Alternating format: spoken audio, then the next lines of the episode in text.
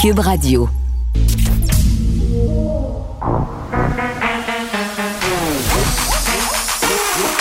Elle a une opinion sur tous les sujets. Pour elle, toutes les questions peuvent être posées. Geneviève Peterson. Cube, Radio. Salut tout le monde, bienvenue à l'émission. J'espère que vous allez bien. Hey, vendredi et on nous annonce du très très beau temps pour les jours à venir et Clairement, il y aura beaucoup de monde dans les parcs, des gens dehors, des gens qui se posent la question aussi à savoir quand est-ce qu'on aura le droit de se réunir dans les cours. Euh, parce que, bon, depuis euh, deux, trois jours, là, il est question d'allègement des mesures sanitaires. Euh, et les yeux aussi sont tournés vers les États-Unis où le docteur Fauci a dit que, bon, quand la population américaine aurait eu droit à ces deux doses, ben on pourrait se promener démasqué hein, dans les rues, dans les épiceries, dans les espaces fermés. Finalement, je dois quand même spécifier que Dr. Fauci rétro-pédaler en parlant des enfants parce qu'on le sait, là, le vaccin ne sera pas pour l'instant donné moins de 12 ans. Donc, ceux-là, ces enfants-là, devraient encore devoir porter le masque dehors et fort est à Paris que ça soulèvera quand même euh, de la contestation. Euh, donc, vraiment, du beau temps qui s'en vient, je le disais, ils doivent absolument, à mon sens, assouplir euh, les règles, surtout que, bon, aujourd'hui, on a 838 cas, on est encore dans le raisonnable. Même si on a une hausse des hospitalisations, la vaccination avance. Euh, d'ailleurs, on a fracassé un record hier, 110 000 doses administrées. Puis bon, on nous fait miroiter là, ce fameux plan de déconfinement. Puis Santé Canada a présenté les étapes de déconfinement. J'ai envie de dire que c'est un plan assez timide, mettons, rien dont on se doutait pas. Puis c'est un tableau là qui est divisé de cette façon. On a trois sections, printemps, été, automne. Là, hein, personne ne va tomber en bas de sa chaise en vous annonçant qu'on est au printemps. Euh, ce qu'on nous dit, c'est qu'en ce moment, euh, l'emphase doit être mise sur la vaccination parce que les cas sont encore élevés la couverture vaccinale, elle est relativement faible, même si ça se passe bien. Donc, pour tout de suite, c'est pour ça qu'on est un peu encore euh, dans une espèce de no man's land, même si, à mon sens, on devrait quand même permettre aux gens de se voir dans les cours. Là, moi, j'ai hâte de voir à quoi ça va avoir l'air en fin de semaine dans les parcs à Montréal, mais pas que, puisque les gens n'ont pas le droit de se réunir dans leurs cours, ben les, les, les, citoyens de différentes municipalités au Québec euh, investissent les espaces publics. Puis, bon, en ce sens-là, c'est peut-être une bonne nouvelle, vous allez me dire, parce que des fois, je trouve que en dehors des grandes villes, les parcs et tout ça, c'est pas tellement utilisé euh, en région. À un moment donné, j'étais allée faire un tour à Arvida au Saguenay où on revenait absolument euh, de changer tous les parcs à l'extérieur avec des modules de jeu pour les enfants et c'était désert. C'est comme si euh, c'était mal vu d'aller au parc parfois. c'était réservé aux gens qui avaient pas de cours. Le monde préfère rester en arrière dans leur propre piscine, utiliser leur propre balançoire. Donc, ça a permis à certains habitants de redécouvrir le mobilier urbain. C'est une bonne chose. On est allé de découvrir notre mobilier urbain. Là, j'ai le goût d'être dans ma cour. Je comprends pas pourquoi j'ai pas le droit d'être dans ma cour, surtout euh, que la vaccination euh, avance bien. Je le répète. Mais bon, euh, section du printemps pour Santé Canada nous annonce un statu quo. C'est ce que j'ai envie de dire. Autre, euh, autre section de ce plan en trois temps, évidemment, l'été, où le nombre de cas reste faible, la couverture vaccinale euh, qui est élevée pour une dose, puis plus en plus élevée d'ailleurs pour les personnes euh, qui vont avoir deux doses. Donc, dans la mesure où on atteint le 75% de la population vaccinée, ben on aurait le droit justement de faire des rassemblements extérieurs, on rouvrirait les terrasses, on aurait peut-être le droit de se voir dans les cours, ce qui m'amène à vous parler de l'automne, puis je sais que c'est décourageant là, c'est comme si on était en train de nous dire que les salles à manger des restos n'allaient pas rouvrir, qu'on n'aurait pas le droit de recevoir des gens qui sont en dehors de notre bulle familiale à l'intérieur, comme des amis, par exemple, avant cet automne. Donc, ça fait très, très loin. Et je me demande euh, comment ça va affecter le moral des troupes si on a l'impression cet été qu'on n'a pas tellement de lousse finalement. Euh, qu'on peut pas voir de personnes en dehors de notre bulle à l'intérieur, les fenêtres ouvertes. En tout cas, je sais pas comment ça va se goupiller. Puis on va parler un peu plus tard avec Benoît Barbeau virologue. puis on va se demander si le Québec va s'inspirer de ce plan-là. Docteur Arruda, euh, aujourd'hui, accorde des entrevues. Euh, est assez frileux là, à dire ce qui s'en vient, ce qui va être annoncé possiblement la semaine prochaine. Mais je peux-tu vous dire qu'on a hâte au prochain point de presse de 17 h là, euh, pour être fixé? Bon, évidemment, on surveille aujourd'hui l'enquête publique sur le décès de Joyce Echaquan qui a débuté aujourd'hui, sa deuxième journée d'audience. Et pour en parler, je suis avec Michel Audette, qui est ex-commissaire de l'enquête nationale sur les femmes et les filles autochtones disparues et assassinées. Madame Audette, bonjour. Bonjour à vous. Bon, euh, évidemment, là, je pense que c'est important qu'on commence par dire que euh, cette enquête-là, cette deuxième journée, c'est très, très émotif, là. Vraiment, vraiment, c'est palpable. C'est, on le sent, puis en plus, ouais. on le sent la part euh, de la coroner. Il y a eu des, des moments où de mon, j'ai jamais vu ça, donc on le sent et on l'entend. Quand vous dites que vous avez jamais vu ça, c'est-à-dire que vous avez jamais vu autant d'émotions, d'empathie, de sensibilité? de sensibilité, je dirais, ou d'empathie, parce que, bon, on, vous l'avez bien dit euh, au début, j'arrive là de, d'une commission d'enquête qui a été euh, adaptée pour accueillir les familles dans un contexte de leur nation puis de leur protocole. Donc, on mm-hmm. n'avait pas l'air d'un tribunal, mais d'un cercle où on, on, échange. Et là, ben, pour ces personnes-là qui vont arriver dans le très formel et traditionnel de c'est quoi une salle de coroner ou un tribunal. Mhm.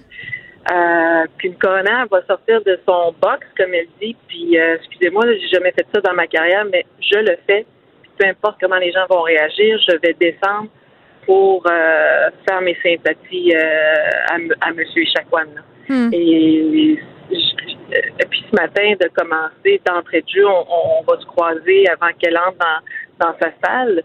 Euh, il est tôt encore, donc il n'y a personne. Puis elle nous explique, là, à les quelques personnes, qu'elle est choquée ou elle réagit parce que quelqu'un va lui dire des choses. On n'a pas demandé c'est quoi que la personne a dit, mais on voit que c'était en lien avec euh, le travail qu'elle faisait là, pour euh, cette, hmm. cette enquête-là. Et de le dire dans son introduction. Pour moi, ça, c'était pas parce qu'on l'a sensibilisé, mais elle fait ce qu'on a toujours espéré d'un coroner ou d'un juge. Oui, ben c'est la, la coroner euh, Kamel euh, qui officie. Puis vraiment, tu sais, je vais, je vais citer ces mots quand même parce que je pense que ça donne le ton. Là. Elle a dit Vous allez quitter d'ici avec des réponses. Euh, et bon, elle faisait, euh, vous avez fait allusion aux condoléances qu'elle a offert à la famille Chakwan. Vous a remercié pour, euh, pour leur courage aussi. Euh, c'est désolé un peu de ne pas pouvoir les, les serrer euh, dans ses bras comme vous l'avez souligné. Puis Paul-Émile Ottawa, par ailleurs, le souligné lui aussi sa bienveillance envers les témoins qui se présentent à la barre parce que ça doit vraiment pas être facile euh, d'aller témoigner justement dans ce cadre très formel. Ah non, c'est c'est pas du tout, pas du mm. tout. Il y a toutes sortes de facteurs qui font que c'est pas facile parce qu'on on nous a longtemps dit qu'on n'avait pas la place de pouvoir exprimer quoi que ce soit, là, le colonialisme, à titre d'exemple, les écoles résidentielles, le silence. Mm. Euh, puis tout ça fait qu'après ça, ben, c'est ce même système-là qui a pris ma fille ou qui m'a empêché de comprendre pourquoi ma fille est morte ou mon bébé n'est jamais revenu. Donc, tu sais, il y a des blessures qui sont encore très fraîches. Puis que elle, même moi, j'avais des doutes au début. Là. on l'a rencontré avant, là, il y a plusieurs semaines pour le dépôt sur l'autopsie, le rapport d'autopsie et tout ça. Puis je me disais, je l'aime beaucoup la personne, je la sens sensible, mais est-ce qu'elle va briser un peu ce qu'on déplore, nous? Et jusqu'à date, je vous dirais que c'était tellement important qu'elle accepte et qu'elle dise aux gens, prenez votre temps. Hmm. Euh, Michel Odette, dites-moi, ce qu'on va apprendre dans les prochains jours, évidemment, va être déterminant euh, pour mm. s'expliquer ce qui s'est passé, mais pour déterminer la suite aussi, pour s'assurer que ça ne se reproduise plus jamais. Euh, c'est quoi l'importance de faire ces audiences-là publiquement? Des audiences Pour ma part, c'est vraiment, là, c'est mon point de vue, là, c'est quelque chose qui permet encore par un, moyen qui n'est pas le nôtre, là, mm. mais qui appartient à la société québécoise, du gouvernement, c'est ça qu'on donne comme démocratie puis structure, qui va dire à ce monde-là qui anime ces structures-là, voici les failles, voici les manquements, mm. voici les preuves, puis voici ce qu'on suggère. Moi, ma job, c'est juste de faire des recommandations, ça s'arrête là, ce qui veut dire qu'il y a un autre wagon qui attend pour honorer ces, ces recommandations-là. On est conscient là, que c'est pas elle qui va faire un tribunal pour trouver qui sont les coupables. Donc, ça permet à une famille, à des gens qui ont été longtemps dans le silence ou dans l'incompréhension, d'avoir un aspect pédagogique, mais je voudrais plus puissant que ça. Pour moi, là, je le hmm. vois, je le vois, là. Hmm. La guérison. La guérison. Puis ça, c'est tellement important. Oui, puis Madame Odette, vous avez dit c'est pas notre façon, euh, c'est une façon blanche de, procéder. Est-ce que vous avez confiance en cette façon-là, puis surtout en la coroner euh, Guyane Moi, j'ai confiance. J'ai confiance qu'il y a du monde partout dans ma, ma, trajectoire de vie, je vous dirais, là, qui ont, euh, qui ont fait des petits ou des grands changements. On a un projet de loi là, sur les bébés disparus là, ah, qui est en train d'être débattu à l'Assemblée nationale. C'est jamais vu, ça, là. là? Mm. C'est pas des, Autochtones députés là, qui l'ont amené. Donc, ce sont des Québécois, des gens qui ont qui, viennent de différentes communautés culturelles qui ont pris le Québec comme, mm. comme, comme chez soi, qui débattent pour nous dans un, dans un endroit qu'on n'est mm. pas. ça, c'est à quelque part de l'espoir. Puis il faut le nourrir, ça. Oui, puis on a un nouveau ministre des Affaires autochtones, Yann Lafrenière, qui a l'air tout disposé euh, à écouter, du moins, là, euh, je le sens vraiment à l'écoute. Est-ce que, euh, est-ce que, à votre sens, cette enquête-là va être suffisante pour mettre en lumière les enjeux systémiques là, qui ont peut-être joué dans la mort de Mme Echaquan, mais dans, dans, dans, les mauvais traitements aussi qu'on peut subir des gens issus des Premières Nations dans, dans, notre système, pas seulement hospitalier, dans, dans tous les systèmes qui sont liés au gouvernement? Ben, ce travail-là, ce processus-là va venir ajouter à mm. ce qui est en train de se dire en ce moment, où là, on lit dans les journaux des mamans qui ont été stérilisées sans leur consentement, où on voit qu'un qu'un Mohawk retourne chez eux en couche souillée et en jaquette en plein hiver, avec photo à l'appui. Donc, on, on le voit là que c'est un phénomène qui est pas juste à la Naudière, mais à travers le territoire qu'on appelle Québec. Donc, ça va être un, un poids de plus à nos voix et messages qu'on a longtemps répétés. Oui, puis Madame Odette, vous avez ouvert la porte. je voulais vous en parler euh, de cette femme euh, algonquine écrit qui a donné un témoignage euh, au devoir. ce que dit le mari de Josh Echaquan, c'est quand même que Mme Echaquan avait peur de se faire soigner à l'hôpital parce que bon, on l'aurait, euh, elle avait peur euh, qu'on l'encourage à se faire avorter. elle avait peur d'être victime de violence obstétricale finalement, parce que c'est comme ça que ça s'appelle.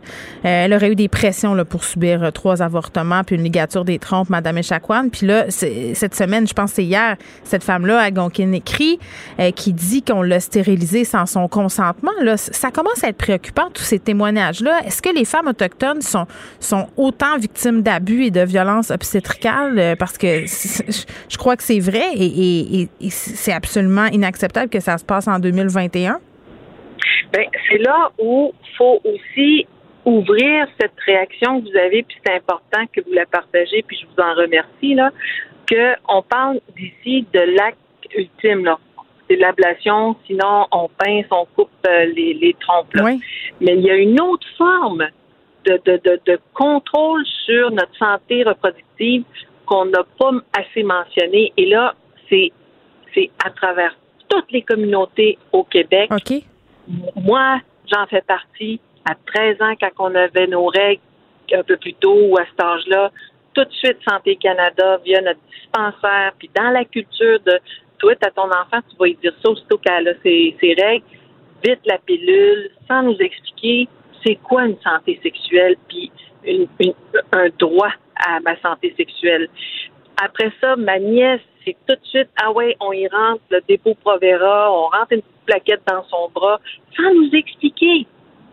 Donc, c'est une autre forme de contrôler notre santé sexuelle ou reproductive. Hmm. Puis certaines, c'est on va complètement enlever l'utérus. Pour moi, ça, c'est de l'ordre, ça passe pas. C'est une autre forme de contrôler nos enfants. C'est plus dans les écoles résidentielles, mais gars, je vais te dire comment je vais gérer ça. C'est partout. Et là, quand on en parle, de plus en plus, les femmes vont m'écrire sur Messenger Hey, ça m'est arrivé à ma fille puis à moi aussi, ou à ma mère, et ainsi de suite. Mais qu'est-ce qui se cache derrière ça, selon vous, Madame Odette? Parce que moi, vous, me parlez de ça, puis je, vais dire un gros mot, là, mais on dirait qu'on essaie de faire du contrôle des populations. C'est la première expression qui me vient. C'est très, euh, c'est très impulsif, là, ce que je dis. Oui. Ben, écoutez, quand on regarde le rapport AMFADA Québec, celui que je vais signer avec l'équipe de recherche, on est en mesure de faire certains parallèles avec euh, les orphelins du Plessis. Hein, là où ce sont des enfants euh, sous la tutelle de la province ou avec un certain une réalité. Donc on on, met en place une culture et une façon de faire. Mais ils n'ont pas de parents, là. C'est les orphelins. Hein? Ils n'ont pas de parents. Alors que nous, nous sommes des parents, mais la loi sur les Indiens nous considère comme des enfants. Donc, dans la culture populaire sûrement, ou dans la façon de faire, les gens disaient, ben c'est tout des flots, anyway, je vais leur enlever leur enfant. Hmm. Et où on va tolérer ça, mais qui est malheureusement plus contemporain, qui est encore le cas aujourd'hui. C'est surréaliste de se parler de ça à notre époque alors qu'on est dans toutes ces conversations sur le racisme systémique. Bon, il y a encore des gens qui refusent de l'admettre. Euh, j'espère que cette commission euh, d'enquête-là va permettre, oui, de faire la lumière euh, sur le décès de, de Mme Echaquan, mais va permettre aussi à une véritable réflexion puis à une véritable prise d'action aussi, parce que c'est ça qu'on veut au bout du compte, Mme Odette. C'est exact. Puis les petites, faut les célébrer. Hmm. Les grandes, faut les, les, les, démontrer qu'elles peuvent servir de, de, de, d'exemple. Puis j'en vois aujourd'hui comment une femme qui a été habituée de travailler de telle manière aurait peut-être, je ne sais pas, c'est moi qui le présume, un peu ébranlé dans Hein, OK, ben je m'adapte. Puis j'ai trouvé que c'est une personne qui s'adapte vite. Donc, ça veut dire que si elle est capable, il y en a des centaines et des centaines qui sont capables d'en faire autant. Bien, vous avez complètement raison. Michel Audette, merci, qui est ex-commissaire de l'enquête nationale sur les femmes et les filles autochtones disparues et assassinées. On se parlait de l'enquête publique sur le décès de Joyce Echaquan qui a débuté aujourd'hui sa deuxième journée d'audience. Pour elle, une question sans réponse n'est pas une réponse. Geneviève Peterson. Cube Radio. Nicole Gibault est là. Nicole, salut. Bonjour Geneviève. Bon, hier, on avait des discussions. Ben, hier puis avant-hier, en fait, on a parlé de consentement euh, dans des dossiers d'agression sexuelle. Aujourd'hui, on poursuit la discussion. Euh, décision de la Cour suprême euh, qui vient clarifier le lien entre le consentement et la capacité à consentir dans une affaire d'agression sexuelle. Ça implique une jeune fille de 16 ans, deux adultes, je crois, bon, qui l'auraient agressée lors d'une fin de semaine en camping puis c'est intéressant toutes ces réflexions autour du consentement parce que un j'aimerais ça qu'on parle de l'âge de la jeune fille et deux euh, justement de cette cet aspect là d'avoir consommé euh, de l'alcool parce que bon je pense que ça va être de plus en plus au cœur euh, des causes qui vont mettre en lumière cette question là de consentement. Oui, puis je trouvais ça important, puis c'est tout chaud parce que ça c'est euh, cette décision-là date du 14 mai. Alors ça peut pas être plus récent. c'est aujourd'hui ça. Ben c'est ça. Ça m'est apparu aujourd'hui puis j'ai fait oh là on, parle de ça. il faut faut parler de ça euh, parce qu'évidemment c'est le plus haut tribunal. On s'entend que quand la Cour suprême clarifie quelque chose ou euh, rend une décision puis elle est fortement majoritaire. Je dis fortement majoritaire là, parce que c'est 8 contre 1. Alors on se pose pas beaucoup de questions. Des fois que 5 contre 4, il y a paquet de juristes qui disent c'est tu plate, c'est pas. Mais c'est, quand même une décision qu'il faut suivre. Mais c'est, tu sais, on dirait qu'il y a moins de punch quand c'est 5 contre 4. En tout cas, de toute façon, ici, là, ce que la Cour suprême vient nous dire, c'est que dans ce dossier-là, ils sont, le, juge et les avocats, lors de, du procès, parlaient de première instance. Bon, avaient posé des questions, puis il s'agissait de, bon, ben, elle était, cette personne-là était en état d'ébriété. Est-ce qu'elle elle avait la capacité de consentir? Ça, on en parle souvent. Est-ce que est-ce qu'elle pouvait donner un consentement éclairé? On l'a soulevé à maintes reprises, etc. Donc, ça, c'était une question qui avait été décidée par le juge de première instance. Puis lui, le, juge de première instance s'est écouté avec l'ensemble de la preuve. Mm. Claire Maudroche, pour moi, elle ne pouvait pas consentir, était dans un état d'ébriété. Elle ne pouvait pas dire si elle acceptait de se livrer à une activité sexuelle ou non. Ça, c'est à la cour de, de première instance. La cour d'appel a dit, bon, écoutez, moi, je calcule qu'il doit y avoir un nouveau procès. Pourquoi? Parce qu'on n'a pas établi clairement ce que c'est un consentement éclairé, puis ce que puis, puis l'état d'ébriété avancé, alors la capacité de consentir. Là, il y, a toute une rhétorique là-dessus. Là. Mm-hmm. Ben, la Cour suprême est venue dire clairement, bon, regardez bien, là, on va on va couper ça au plus simple, si je peux m'exprimer ici, parce que c'est sûr que les décisions sont plus longues que ça, là, mais le consentement et la capacité à consentir lorsqu'on est en état d'ébriété, c'est inséparable. Alors, on n'est pas pour ordonner un nouveau procès dans ces circonstances-là. Pourquoi? Parce que c'est inséparable comme notion. Si on est en état d'ébriété, est-ce qu'on peut donner un consentement éclairé? Évidemment, chaque cas va être un cas d'espèce, là, Geneviève. Euh, il y en a qui, qui, qui ont peut-être exagéré sur le, le type de consommation pour dire qu'ils n'ont pas consenti. Mais, mais une jeune fille de 16 ans euh, qui, qui, en tout cas, puis c'est du c'est un biais peut-être que j'ai, mais qui n'est pas habitué de boire. Tu sais, normalement, quand tu as 16 ans, tu même pas supposé de boire, je vais le préciser. Bon, on le sait que dans la réalité, ça, ne se passe pas de même, mais tu sais, c'est pas la même chose euh, qu'une madame de 42 ans, là. on s'entend-tu? Non, mais c'est le principe ici, là, ça ira pas avec l'âge. Ça va aller avec l'ensemble de. C'est pas l'ensemble de la, C'est l'ensemble de la situation. Tout, toute personne qui ne peut pas consentir parce qu'elle a les capacités affaiblies. C'est des notions inséparables qu'on en on voulait je pense que ce que la Cour d'appel voulait, c'est d'avoir une décision en silo. Tu sais, qu'est-ce que c'est le consentement, puis comment, puis pourquoi, puis où, puis l'autre silo, c'est la capacité de consentir Cour suprême dit, regardez, là, c'est inséparable. On y va dans l'ensemble. La preuve était claire. Il y a pas, on n'ordonne pas de nouveau procès euh, dans les circonstances. Alors, euh, mais il y avait, il y a un juge qui était euh, dissident, mais c'est pas grave. Donc, je trouvais ça important d'en parler parce que si on commence à, vouloir soulever des roches dans un procès sur la différence de, il va toujours avoir chaque cas est un cas d'espèce. Je dis pas que c'est généralisé, mais dans dans l'ensemble, on pourra pas dire bon, c'est peut-être qu'elle a consenti, mais elle avait-elle peut-être pas les capacités. Il va falloir faire l'analyse de l'un ou de l'autre. C'est c'est inséparable selon la Cour suprême. Très bien. On se parle du trafiquant Michael euh, Dallaire, qui est un un individu coloré. je pense qu'on peut se permettre de dire ça. Euh, c'est à l'heure qu'il ne pourra pas en appeler du verdict de culpabilité prononcé contre lui. Là. Euh, il voulait faire annuler une sentence de sept ans de pénitencier. Je pense. Est-ce qu'on est encore devant un cas où une personne s'était représentée elle-même? Lui demandait comme quelque chose comme. Non, je, pense, pas je pense qu'il y a, peut-être une partie que oui. Oui, il y a une partie oui, parce qu'il demandait sept mois ou neuf mois de pénitencier, puis c'est ce qu'il avait déjà purgé. Là, puis c'est bon, c'est quelqu'un qui avait été euh, arrêté pour possession euh, de stupéfiants. Il y avait des armes aussi d'impliquer dans le dossier. Oui, puis je trouve ça tellement important. On est vraiment à date dans nos discussions juridiques. Pourquoi je dis ça? C'est parce que c'est du vrai qui se passe tous les jours. J'ai tellement vécu des situations de retraite culpabilité, puis c'est pas parti là. Il y a plusieurs qui se représentent seuls ou non. Ça arrive fréquemment quand tu se représentes seul. Évidemment, on, regarde ça dans un autre contexte. Quand tu se représentes par avocat, ben il y a toujours ben mon mon avocat, euh, j'ai pas donné, euh, j'y avais pas donné instruction de plaider coupable. Mais la raison pour laquelle je dis ça, c'est parce que oh, je sais pas combien de fois, Geneviève, une fois sur deux, ce que j'entendais à la cour, c'est oh, je plaide coupable. Mais pourquoi vous plaidez? Vous reconnaissez les faits? Ouais, ouais, ouais, oui, je reconnais les faits. Vous avez donc bien l'air pressé.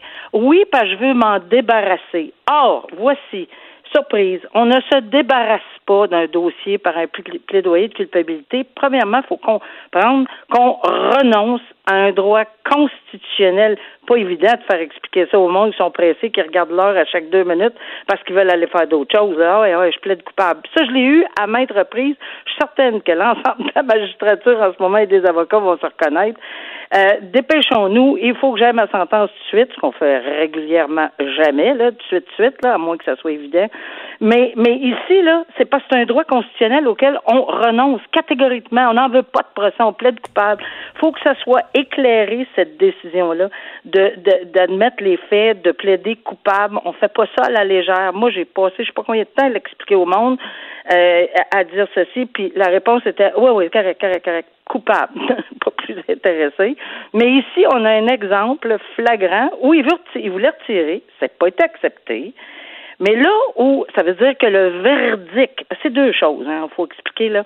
Un verdict de culpabilité, c'est une chose comme un procès en soi. Hmm. Et l'autre procès à côté, qui est pour le même gars, là, mais c'est pas un vrai procès, j'utilise le terme procès, c'est la sentence. C'est tellement quand on parle de représentation sur une sentence, parce que vraiment c'est à part. Et ici, lorsqu'il a plaidé coupable, qui a demandé de retirer, on a dit non. Le cours d'appel a dit garde là. C'était clair dans, dans la tête de tout le monde là, que tu as voulu euh, que tu as enregistré ton plaidoyer. On le retire pas. Par contre, lorsque parce que là, il était représenté par avocat à un moment donné, il est allé euh, demander euh, une remise parce que c'est une grosse sentence quand même. On parlait de sept ans, là, mm-hmm. même si c'est pas un enfant de cœur, on, en convient. Euh, on parlait quand même d'une sentence importante, puis il a demandé un délai. Bon, pandémie oblige, parce que la pandémie a le dos large. Euh, tout ça pour dire que, évidemment, on a dit, garde. Je pense que dans ce cas-là, pour les saines représentations sur sentence, bien éclairées, on aurait dû accorder une, une remise. Ce qu'on n'a pas fait, on l'a condamné à sept ans. Puis c'est pour ça que la Cour d'appel a dit oui, correct. Vous, vous pourrez vous représenter pour faire une enquête, puis faire une discussion, puis des représentations sur sentence, mais pas, pas d'autre chose. On ne retire pas votre plaidoyer de culpabilité. C'est une très bonne leçon que la Cour d'appel a envoyée en ce moment-là. Bon, voilà qui est réglé, comme on dit. Euh, parlons du courtier maintenant, Mathieu Jonca. C'est dans la foulée euh, du vol de données de Desjardins. Euh, courtier Mathieu Jonca qui suspect dans le dossier de vol de données, là, qui souhaitait mettre la main sur une liste de clients avec des prêts hypothécaires, mais, vraiment des clients qui avaient été triés sur le volet. Euh, lui, il voulait acheter euh, bon le dossier, le profil, si on veut, de personnes exclusivement de la coopérative des jardins située à Lévis, donc des gens qui avaient possiblement déjà des prêts hypothécaires là, euh, pour pouvoir finalement les viser parce qu'il avait aussi, Mathieu Jonca, une firme de marketing. Oui, c'est ça, puis c'est assez particulier, bien évidemment, devant l'office de courtage comme tel, là, qui est le comité de discipline de l'organisme qui s'occupe de organisme d'autoréglementation de courtage. Oui. C'est long à dire, d'autoréglementation du courtage immobilier du Québec. OASIC. Alors, il a été évidemment trouvé euh, coupable, si on peut le dire ainsi, mais c'est le détail. Il achetait ça pour une pièce, puis après ça, il payait 40 sous pour une autre partie, une pièce pour les premiers 50 000 premiers noms, euh, puis après ça, 40 sous pour chaque autre nom, euh, puis il y en avait peut-être une centaine, 150 000 de plus. Alors, euh, évidemment, c'est sûr que ça, ça donne une, une, sérieuse leçon. Il semblait trouver ça, bon, pour lui, il faisait pas grand-chose de pas correct. Oui, ce que j'ai compris, euh, Nicole, c'est qu'il trouvait pas ça suspect. Puis moi, j'ai de la misère à acheter ce bout-là. C'est-tu moi ou? Non, non, moi aussi, quand j'ai lu ça, j'ai dit comment ils trouvent pas ça suspect acheter des affaires? Des clés USB, tu veux dire. Des, clés USB de, de, clients, de banques ou de caisses ou etc. Ça, ça allume pas de lumière, là. Je sais pas ce que ça devrait faire, là. Euh, mais en tout cas. Et, mais il y a toujours pas d'accusation de criminel. Il y a d'autres courtiers qui ont été condamnés. Il y en a qui c'était moins euh, grave, pas moins grave, c'est toujours très grave, là, voler des, des des données, mais il y en a qui c'était pour une moins grande partie. Ici, lui, c'est quand même 150 000 à 200 000 là, euh, clients, je crois. C'est 200 000 noms, 150 000 à 200 000 noms. évidemment, là, on, tout le monde est en suspens là-dedans et on comprend peut-être un jour le pourquoi du comment on n'a pas d'accusation criminelle contre quiconque. À date, là, c'est comme il n'y a pas d'accusation. Puis les motivations aussi, euh, tu sais, bon, euh, je reviens sur la fameuse affaire des, des, ben, des cartes cadeaux, mais en même temps, je vais dire, comme plusieurs experts qui ont regardé ça, allez, tu sais, des cartes cadeaux, t'as ça. Si t'en as pour 9, 10 000 à un moment donné, ça passe en dessous des yeux du fisc, que tu laisses pas de traces. Non, mais c'est vrai, je veux dire. Faut regarder ça de même. S'il va avoir eu 9, 10 000 de cartes cadeaux chez, chez le poulet, là. Ouais, le poulet, puis l'épicerie, puis. Euh, je sais pas, je sais pas. Oui, Chanel. Ben, je sais pas, moi, j'essaie de trouver. J'essaie de trouver. Non, mais tu raison, ça passe vraiment peut-être beaucoup plus sur le mm. radar qu'un gros beau paquet de billes de ben, sang avec un élastique. Bon, on sait très bien que c'est pas ça comme ça que ça se passe. C'est vrai, ils ont raison là-dessus. Ben, en tout cas, moi, j'essaie de comprendre qu'est-ce qui s'est passé dans cette histoire-là, mais une chose est certaine, euh, on s'est rendu compte, je pense, pour avoir fait plusieurs euh, entrevues avec des experts en cybersécurité, que dans les entreprises, là, euh, tu peux mettre n'importe quel système de sécurité en place. T'es jamais à, l'abri d'un maillon faible. Oh, un employé qui a des problèmes financiers, un employé qui, qui a tendance à faire des malversations. Donc ça, le, le facteur humain, ça devient excessivement difficile à contrôler. Bon, on verra qu'est-ce qui se passe, euh, qu'est-ce qui va se passer avec ce courtier-là. Il sera sans doute sanctionné. Merci, Nicole. Bon week-end. Bon week-end à toi. Au revoir. Geneviève Peterson. Elle réécrit le scénario de l'actualité tous les jours. Vous écoutez Geneviève Peterson. Cube Radio l'été s'en vient, puis euh, l'été s'annonce mieux que l'été passé. Et là, là, je suis pas sûre que c'est si vrai que ça, moi, parce que si je me fie au plan qui vient d'être déposé par Santé Canada qui présente ses étapes de déconfinement, et à partir, est-ce que Santé Canada est en train de divulgacher notre été? Parce que, bon, euh, ça demeure quand même de compétences provinciales. Qu'est-ce qu'on a le droit de faire ici au Québec? Mais euh, ça n'a pas l'air que l'été qui s'en vient, là, sera euh, plus le fun que l'été d'avant, parce que dans mon bon souvenir, l'été passé, on avait le droit de se voir quand même pas mal à l'extérieur. Je me rappelle plus si on avait le droit de faire des rassemblements je ne pense pas, mais les salles à manger des restaurants étaient ouvertes. Là, ce qui circule par rapport au plan qui vient d'être annoncé par Santé Canada, c'est que ce serait seulement à l'automne qu'on aurait le droit de voir des gens à l'intérieur là cet été. Bon, ce sera cours arrière, pique-nique et terrasse. je ne sais pas si ce sont des bonnes nouvelles. En tout cas, il y aura des allègements, ça c'est sûr. On en parle avec Benoît Barbeau, qui est virologue, et on va se demander jusqu'à quel point cette histoire-là, ça va influencer euh, ce qui va se faire ici au Québec. Benoît Barbeau, salut. Bonjour. Bon, euh, à première vue, là, comment on trouve ça, les étapes de déconfinement qui ont été présentées par Santé Canada, c'est-à-dire printemps, ça reste comme ça, on est dedans. Été, bof, terrasse, pique-nique et automne, rassemblement inter... c'est loin, là. Oui, mais je pense que euh, faut comprendre que le, le, la santé publique euh, canadienne, l'Agence de santé publique du Canada, regarde le pays dans son ensemble, bien sûr. Puis en ce moment, l'Ontario s'en sort peut-être un peu mieux, mais c'est quand même difficile. Il y a des provinces qui vont plus ou moins bien, l'Alberta, Saskatchewan. Alors, sortons un peu du Québec et regardons un peu à l'extérieur.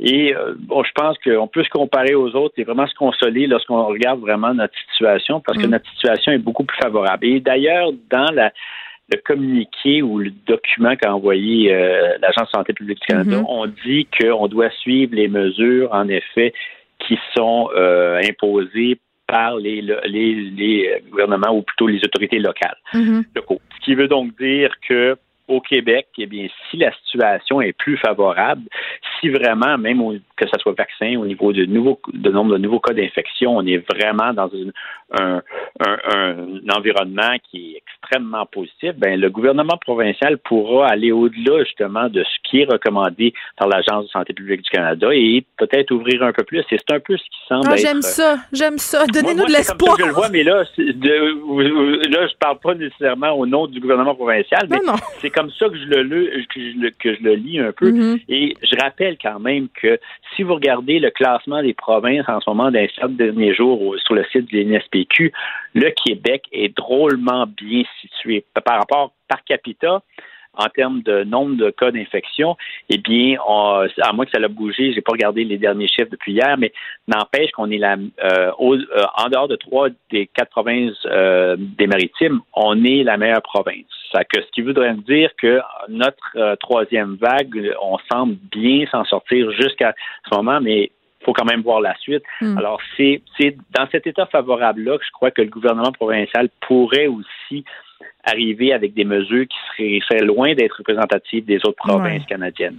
Ben oui, parce que là, je m'imaginais, euh, j'imaginais mes amis restaurateurs qui regardent ça aller et qui se disent, hey, nous autres, on attend depuis Noël pour travailler, on veut embaucher du monde.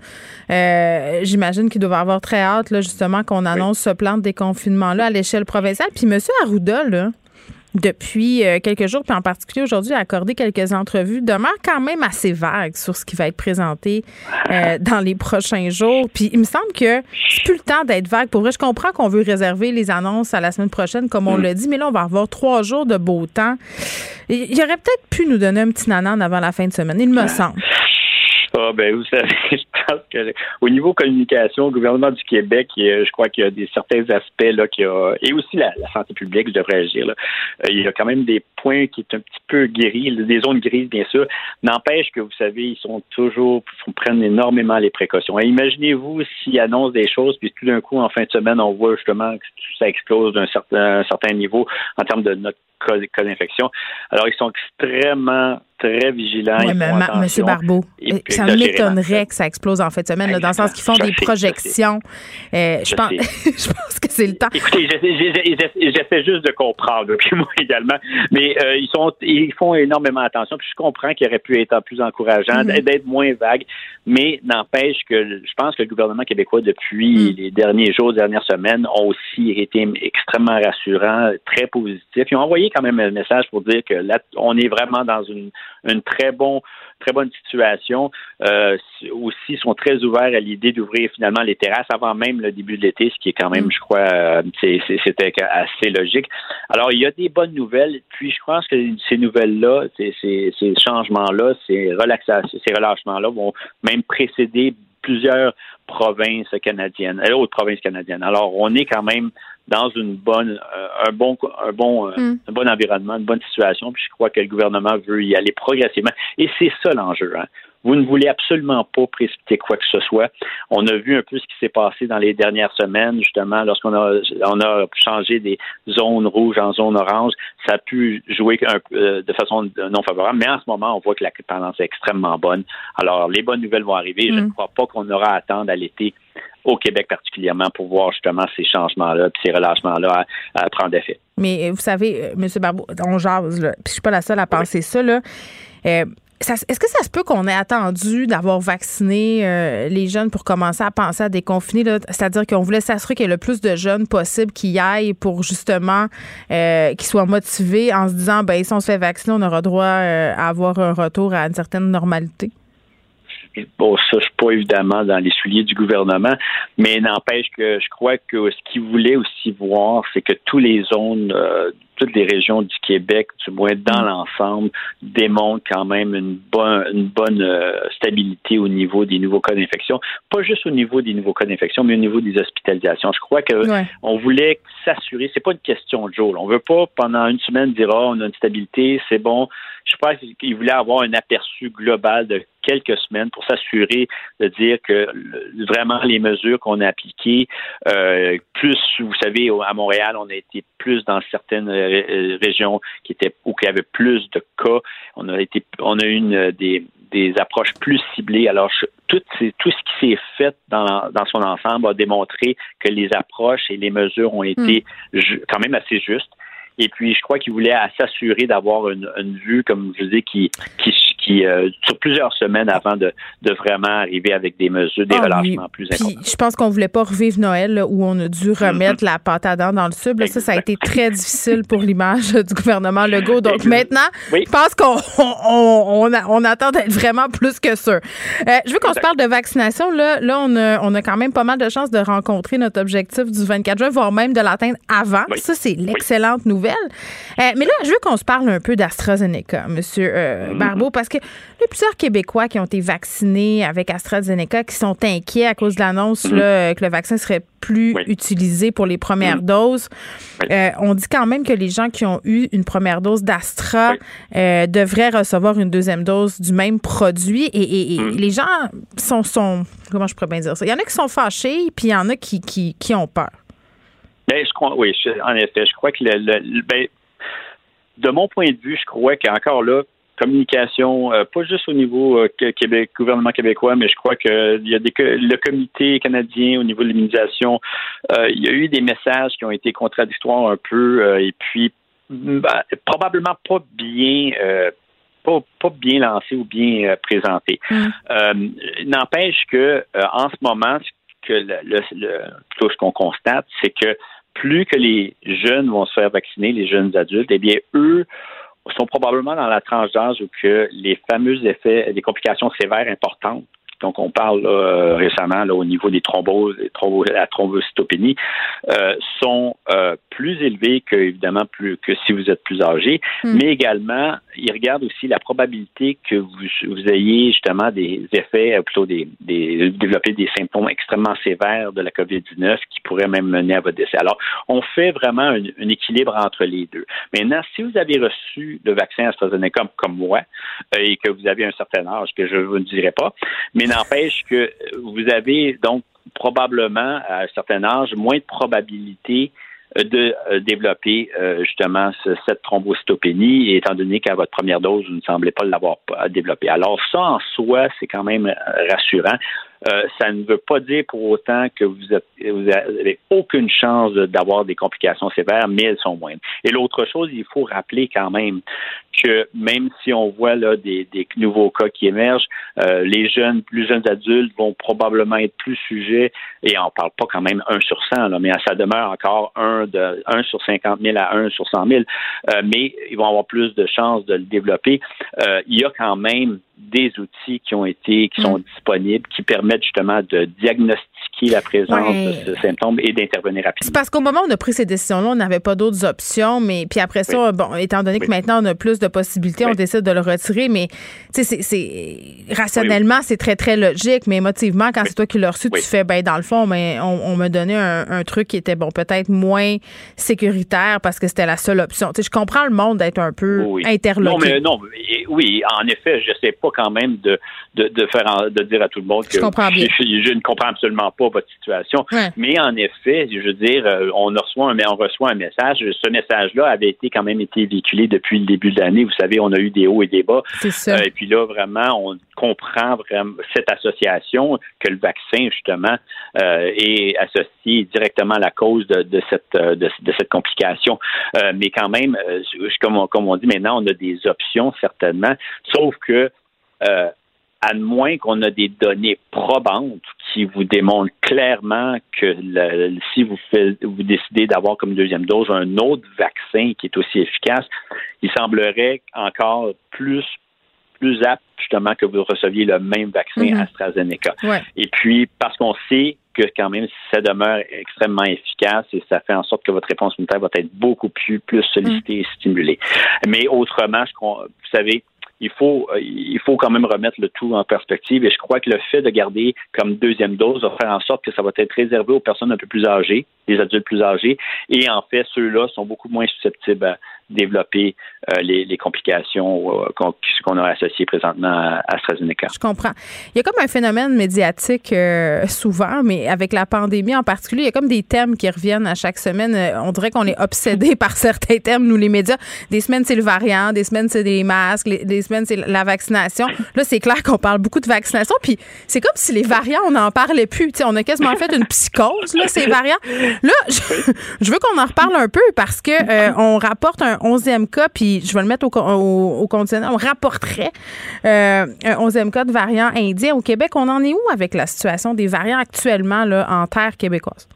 Ben là, on peut, ben, ça dépend des, de quelle variante. Si on regarde l'ensemble des variants, ce qu'on sait, euh, sans pour autant vous dire que j'ai en mémoire les chiffres exacts, mais au-dessus de 90% ça demeure évidemment toujours hmm. le variant du Royaume-Uni qui est prédominant, euh, ce qui est normal parce que c'est lui, en tout cas, qui est arrivé le premier. Mais lui, c'est comme si on euh, l'avait accepté. ben, ah oui, et, accepté et même on, le préfère aux autres. Ça, comme je vous le dis, si j'ai un variant qui, qui, j'aimerais, ben, que je préférerais entre tous les Dans le grand buffet des variants, là, on va prendre le britannique. Oui, parce que lui, il a, à date, il n'y a aucune euh, démonstration qui aurait une probabilité à être moins neutralisée par euh, la réponse immunitaire qui est, euh, qui est générée chez une personne vaccinée. Alors, vraiment, lui, on, le tolère un peu mieux. évidemment, il y a d'autres variants qui circulent. On a, on a été un peu sous le choc lorsqu'on a entendu parler du variant sud-africain mm-hmm. qui, avait fait son, son apparition dans la région d'Abitibi-Témiscamingue. Dans les terres, oui. Exactement. oui. Et puis lui, il est quand même présent. On voit le nombre augmenter, mais mm. il semblerait quand même qu'il y ait un certain contrôle. Et puis là, évidemment, il y a le variant brésilien, le variant indien, le variant nigérien et sûrement d'autres variants qui pourront venir. Euh, l'important, c'est de savoir justement que, plus particulièrement celui du Royaume-Uni, sont en train de devenir mm. beaucoup plus prévalents parce qu'ils sont plus hautement transmissibles. Mais il faut être vigilant sur les autres. Monsieur Barbeau, est-ce que c'est vrai qu'on est en train de travailler sur un vaccin qui éradiquerait, si on veut, les, les coronavirus? Oui, il y a des équipes de recherche, en effet, qui travaillent sur euh, l'élaboration d'un vaccin qui vous, se voudrait être euh, plus universel au niveau des coronavirus. Ça sera, c'est quand même un, pari qu'on, se donne, mais quand même, il y a une logique scientifique. Si vous êtes capable d'aller chercher une composante du virus, du coronavirus, par exemple du SARS-CoV-2, mais qui semble être vraiment préservée à travers tous les coronavirus, et vous pourriez possiblement arriver avec une formule, une formulation qui pourrait en effet vous protéger contre non seulement le SARS-CoV-2, mais d'autres coronavirus. Et ça, en soi, il y a plusieurs équipes à travers le monde qui travaillent là-dessus. Tout comme le virus d'influenza en passant. Exactement, oui. C'est vraiment ce qu'on appelle des, des, des vaccins universels pour ces virus on va vivre d'espoir parce que c'est vendredi qui fait beau et qu'on nous annonce des assouplissements. Benoît Barbeau, merci beaucoup, Benoît Barbeau qui est virologue. Geneviève Peterson, la déesse de l'information. Vous écoutez Geneviève Peterson, Cube Radio. On continue avec les bonnes nouvelles et croyez-moi, c'est rare euh, qu'on en a en ce qui concerne la violence conjugale et les maisons d'hébergement. Euh, aujourd'hui, on apprend que les maisons d'hébergement de deuxième étape pour femmes, euh, bon, le gouvernement s'entend pour faire débloquer un projet de développement qui mènera à 236 unités de logement. On est avec Sabrina Lemétier, qui est présidente de l'Alliance MH2. Madame Lemétier, bonjour. Bonjour, Madame Peterson. C'est une excellente nouvelle parce que lors du dépôt euh, du dernier budget, il n'y avait rien en ce qui concernait l'hébergement de deuxième étape. Puis ces, unités-là, ça fait très, très longtemps que vous les attendiez, non? Oui, oui, oui, vraiment spécifiquement. C'est sûr qu'aujourd'hui, l'annonce comprend c'est un gros chiffre. Ouais. Et euh, pour nous, c'est euh, spécifiquement 77 unités en violence conjugale post-séparation qui s'adressent à nos, à nos membres.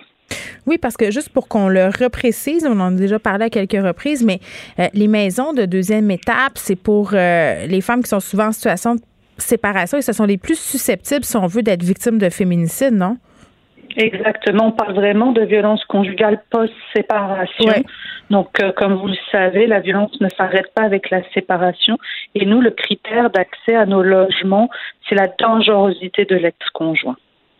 OK. Puis, euh, qu'est-ce qui va être possible de faire? Euh, est-ce que c'est. Parce que quand on va dans une maison d'hébergement, et là, vous me pardonnerez, Madame Le Métier, si j'utilise du mauvais vocabulaire, vous me reprendrez, mais dans une maison d'hébergement normale, on peut pas on peut pas rester là des mois, là. On parle en général dans une maison d'hébergement d'aide et d'urgence de séjours qui vont dans d'une moyenne de 30 jours, mais qui peuvent être plus longs, donc deux, trois mois. Ce qui arrive, c'est qu'on estime que 8% des femmes qui passeront par une maison d'aide et d'hébergement d'urgence auront besoin d'avoir plus de temps parce que la dangerosité de l'ex-conjoint est encore très élevée. Donc pour ces 8% de femmes, hmm. les maisons d'hébergement de deuxième étape, c'est des logements. C'est des logements, sauf qu'on a exactement les mêmes critères de sécurité, donc des caméras, une adresse confidentielle et du personnel spécialisé en violence conjugale post-séparation pour euh, mettre en place le filet de sécurité dont ont besoin ces femmes et mm. ces enfants. Clairement, s'il y euh, y a beaucoup de féminicides au Québec, mais s'il n'y en a pas plus, c'est grâce au logement qu'on offre parce qu'on fait vraiment la prévention de l'homicide conjugal. Moi, juste rappeler que malheureusement, on a connu 10 féminicides depuis le début de l'année au Québec. Euh, puis un des trucs qui est très, très dommage et ironique, c'est qu'il y a beaucoup de femmes qui hésitent à quitter, euh, bon, parce qu'elles ont peur euh, de perdre une certaine stabilité pour leurs enfants, là, euh, les écoles et tout ça. C'est paradoxal parce que les maris violents, eux, restent à la maison, n'ont pas à fuir, si on veut, le, le domicile conjugal. C'est la mère qui doit subir euh, tous les contre-coups. Et, tout ça se passe souvent dans un contexte où il n'y a pas beaucoup de logements disponibles. On est dans une crise du logement euh, à Montréal. Et donc, euh, jusqu'à quel point ça peut avoir un impact sur, sur le destin de ces femmes-là aussi, le fait qu'on n'ait pas de logement? Mais c'est sûr que la peur de se retrouver à, la rue quand on a des mm. enfants, même quand on n'en a pas, c'est terrible. Le message qu'on envoie aujourd'hui, l'Alliance et puis le gouvernement, c'est oui, il y a des maisons d'aide et d'hébergement, mais sachez aussi faut que ces femmes sachent aussi qu'il y a des possibilités qu'elles soient accueillies aussi dans un logement et puis qu'on va les accompagner au maximum pour que leur sécurité soit euh, garantie. Donc cette peur-là de sortir de la maison, ben, on, va essayer de la réduire au maximum pour leur permettre de mm. prendre la meilleure décision qui soit, en sachant en fait tout panier de services, là, tout panier de tout l'accompagnement qu'on peut leur offrir. Et est-ce que, j'imagine que ces résidences-là ne seront pas situées qu'à Montréal? Non, non, il y en a à la grandeur du Québec. Nous, aujourd'hui, c'est 77 euh, nouvelles, nouveaux logements pour euh, l'Alliance. Hmm. On travaille là, je vous dirais, d'arrache-pied aussi pour en débloquer 60 autres. On a des offres d'achat. Il y a trois offres d'achat euh, à Montréal qui risque de tomber, par exemple, si d'ici juillet, on n'arrive pas hmm. à boucler les budgets avec le gouvernement. Mais c'est vraiment à la grandeur du Québec qu'il y a des nouvelles unités. On parle de boucler un budget d'ici euh, juillet. On parle d'un horizon de combien temps là, pour les voir, ces maisons-là construites, pour les voir accueillir des femmes, euh, puis des femmes euh, et leurs enfants aussi? Ben, il y a des maisons là qui le, coup de pioche est dans la terre. Ok, ok. Ça commence. les projets dont je vous parle là qu'il faut qu'on débloque, c'est des projets que si on arrive à boucler euh, le budget, on peut les commencer euh, dès l'automne. Donc quand même, c'est des, c'est des, c'est des, euh, c'est des projets, oui, qui de l'immobilisation, là, c'est toujours un peu long, mais non, on est déjà à l'étape qu'on a trouvé les lieux, on a juste à, les réaliser. Ben, juste, c'est quand même une grosse étape, mais il faut les réaliser, il faut, les rénover. Donc non, ça va aller quand même dans un avenir euh, rapide. Bon, ben c'est une excellente nouvelle et ça fait partie du plan global d'action de 222 millions sur 5 ans qui a été rendu public dernièrement, qui vise à lutter contre la violence euh, faite aux femmes et freiner évidemment la hausse récente de féminicide. Sabrina Nemeltier, merci beaucoup de nous avoir parlé. Je vous en prie, au revoir. Joignez-vous à la discussion. Appelez ou textez le 187 Cube Radio 1877 827 2346. Hello. Avec notre collaborateur Martin Geoffroy, qui est aussi directeur euh, du CEFIR, surtout directeur du CEFIR et prof au Cégep Édouard euh, Montpetit. Martin, salut. Salut, salut. On se parle euh, de ce nouveau rapport déposé par le CEFIR sur la place de l'extrême droite au Québec. Exactement. Euh, écoute, euh, depuis ce matin, euh, j'ai fait plusieurs entrevues avec plusieurs médias, comme tu peux t'en douter. et puis, ce nouveau rapport-là, en fait, c'est moi qui l'ai initié, mais j'ai travaillé aussi avec mon collègue, l'anthropologue Frédéric Nadeau, qui est probablement un des, plus grands experts sur l'extrême droite au Québec, qui a mm-hmm. vraiment fait du terrain avec ces gens-là, puis qui, qui, les a rencontrés, puis tout ça. Et, et j'ai eu cette idée-là parce que j'ai constaté qu'il y avait beaucoup de recherches que à chaque fois qu'on parlait de l'extrême droite ou des groupes extrémistes ou même euh, des complotistes, c'est toujours des, études qui sont faites sur des, euh, des posts en ligne. Sur leur comportement en ligne, tu veux dire? Oui, c'est ça. Sur leur comportement en ligne, mais jamais dans. On, parle très rarement des occurrences dans la réalité. Euh, il n'y a mm. jamais personne qui a essayé, selon des critères bien définis, de quantifier sur un certain nombre d'années, parce que c'est ça qu'on peut savoir si que si ça monte ou ça descend, c'est pas sur quelques mois, là, mais essayer de quantifier les, des occurrences, c'est-à-dire des événements dans la vie réelle, c'est comme des manifestations, euh, des, des crimes, euh, du harcèlement, puis on, on peut inclure là-dedans du, harcèlement en ligne, là, si mm-hmm. on veut, mais pas seulement ça, tu vois. Et euh, et donc, je m'étais dit avec mon camarade Frédéric qu'on devait absolument, si on voulait parler de l'extrême droite au Québec puis, et du complotisme éventuellement, commencer par faire ce travail-là, c'est-à-dire d'évaluer, est-ce que, parce que souvent on dit, ah, il y a une montée de l'extrême droite au Québec. Mais y a-t-il des chiffres pour appuyer ça? Rarement. C'est vrai que c'est très, très vague. C'est comme une formule un peu galvaudée qu'on utilise euh, souvent dans les médias pour titrer des articles euh, qui traitent de ces groupes-là.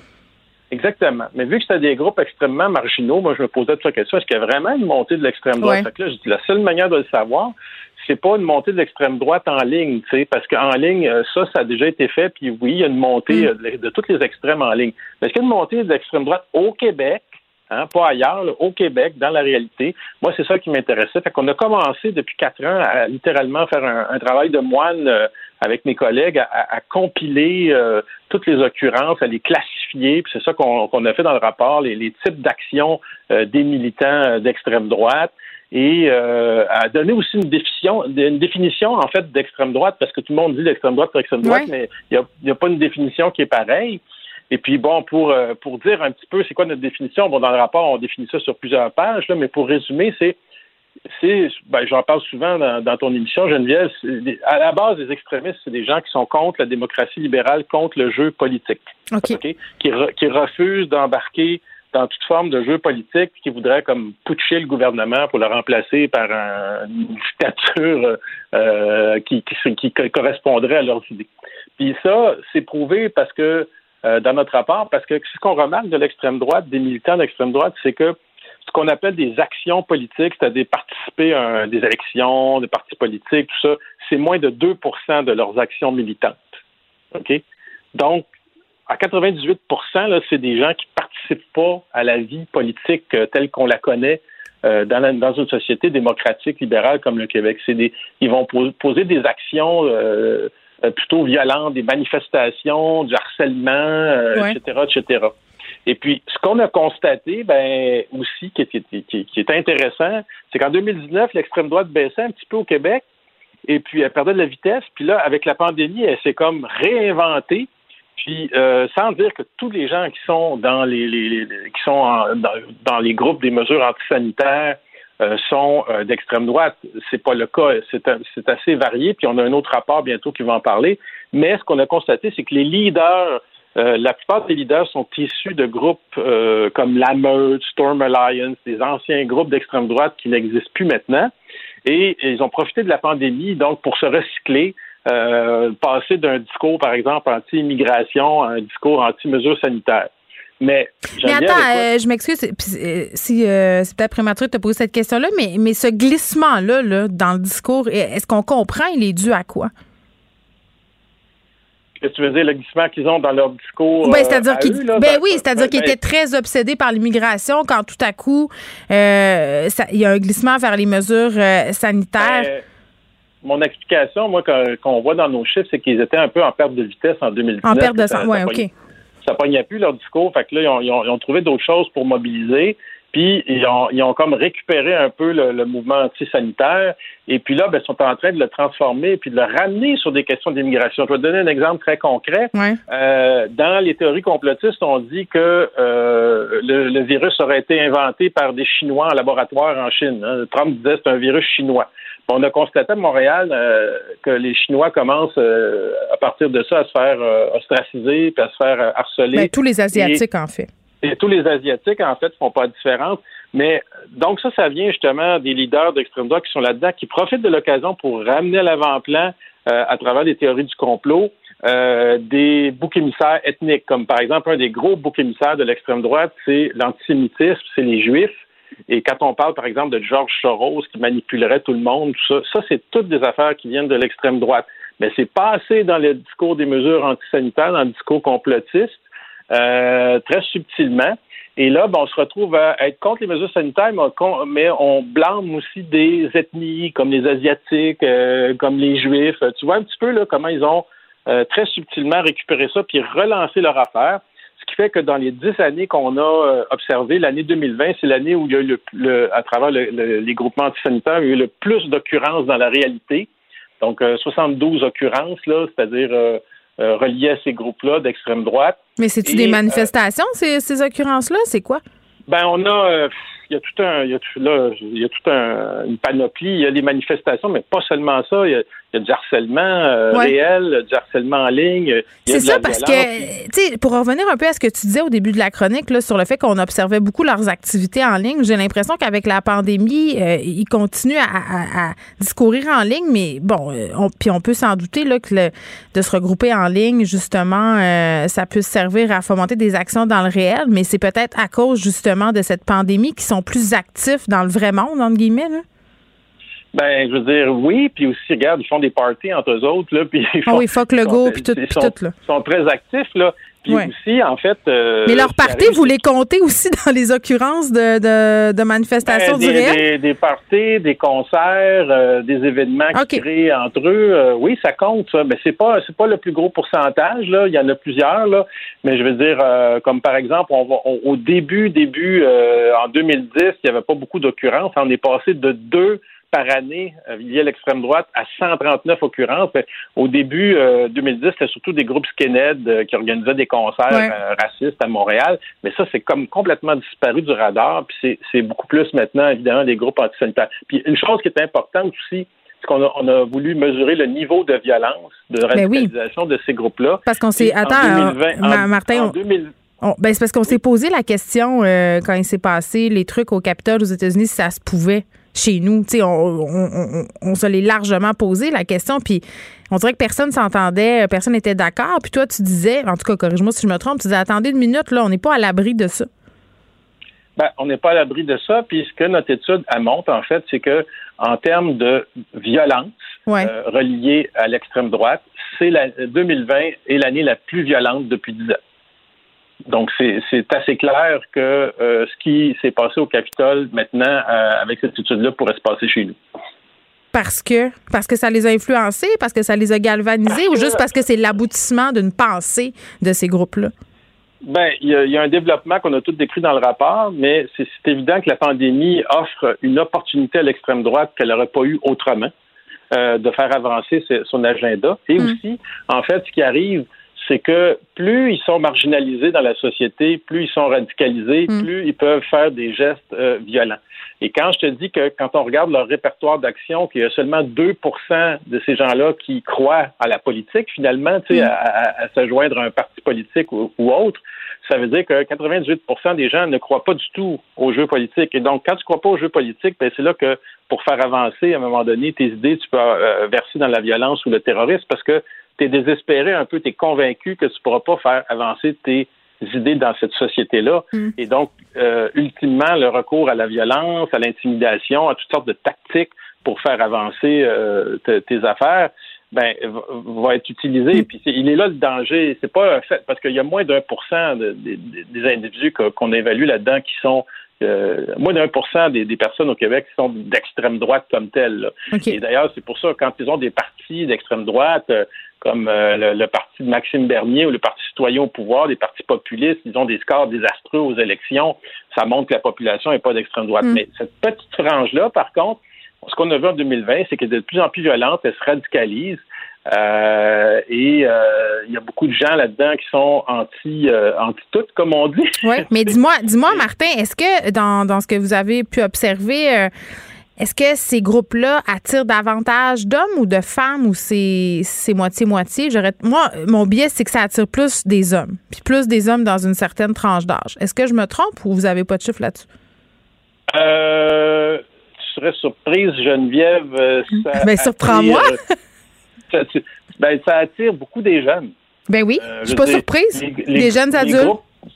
Quand on ça dépend, la panoplie est très grande de types d'actions et types de groupes. Par exemple, mhm. les groupes néo-fascistes, là, vraiment comme Atalante, ben, c'est beaucoup des, des jeunes dans, la dans la vingtaine. Euh, par contre, si tu regardes des groupes comme euh, la Meute, là, qui existe presque plus, là, euh, ou même les, les, farfadets, comme on les appelle. Les farfadars. oui. Les farfadars, ouais, oui. J'aime ça le dire. Ben, ça, c'est des gens dans la cinquantaine souvent ex-souverainistes désabusés qui sont qui veulent passer à l'action, bon, etc., etc. Ils sont exaltés, un, un, nationalisme exalté, exacerbé.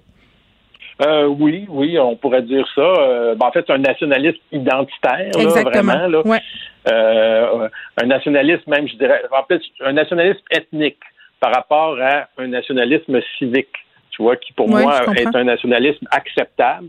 Un nationalisme civique, c'est acceptable. Un nationalisme ethnique, là, basé sur la race, ça, c'est pas acceptable. Ben, moi, je débarque là, dans une société démocratique, là, ça ne devrait pas avoir lieu d'être. Mais bon, en fait, c'est ça. Ce qui est dangereux dans tout ça, c'est que des individus, justement, voyant que leur option euh, politique d'extrême droite ne peut pas avancer, puissent avoir recours éventuellement à la violence. Et bon, comme tu disais, comme on l'a vu au Capitole aux États-Unis, euh, ce que le rapport nous montre, donc, c'est qu'ils ont tendance à se radicaliser et à rejeter euh, l'ensemble des hmm. institutions sociales. Et donc, il y a un danger qu'il faut surveiller. Il faut les ben, surveiller par bien Puis ensuite, il faut ben, vas-y, poursuis. Ben, c'est juste que tu euh, dis, tu dis danger, Martin. L'étude a été financée euh, par Sécurité publique Canada. Il faut les surveiller. J'ai l'impression que les corps de police, euh, peut-être pendant quelques années, ont pris ça à la légère. Là, est-ce que tu sens qu'il y a une réelle préoccupation? Il y a une réelle préoccupation, puis le, fait qu'on soit financé par des, ministères de la Sécurité publique et du Canada et du Québec montre que les deux paliers de gouvernement ont une préoccupation par rapport à ça.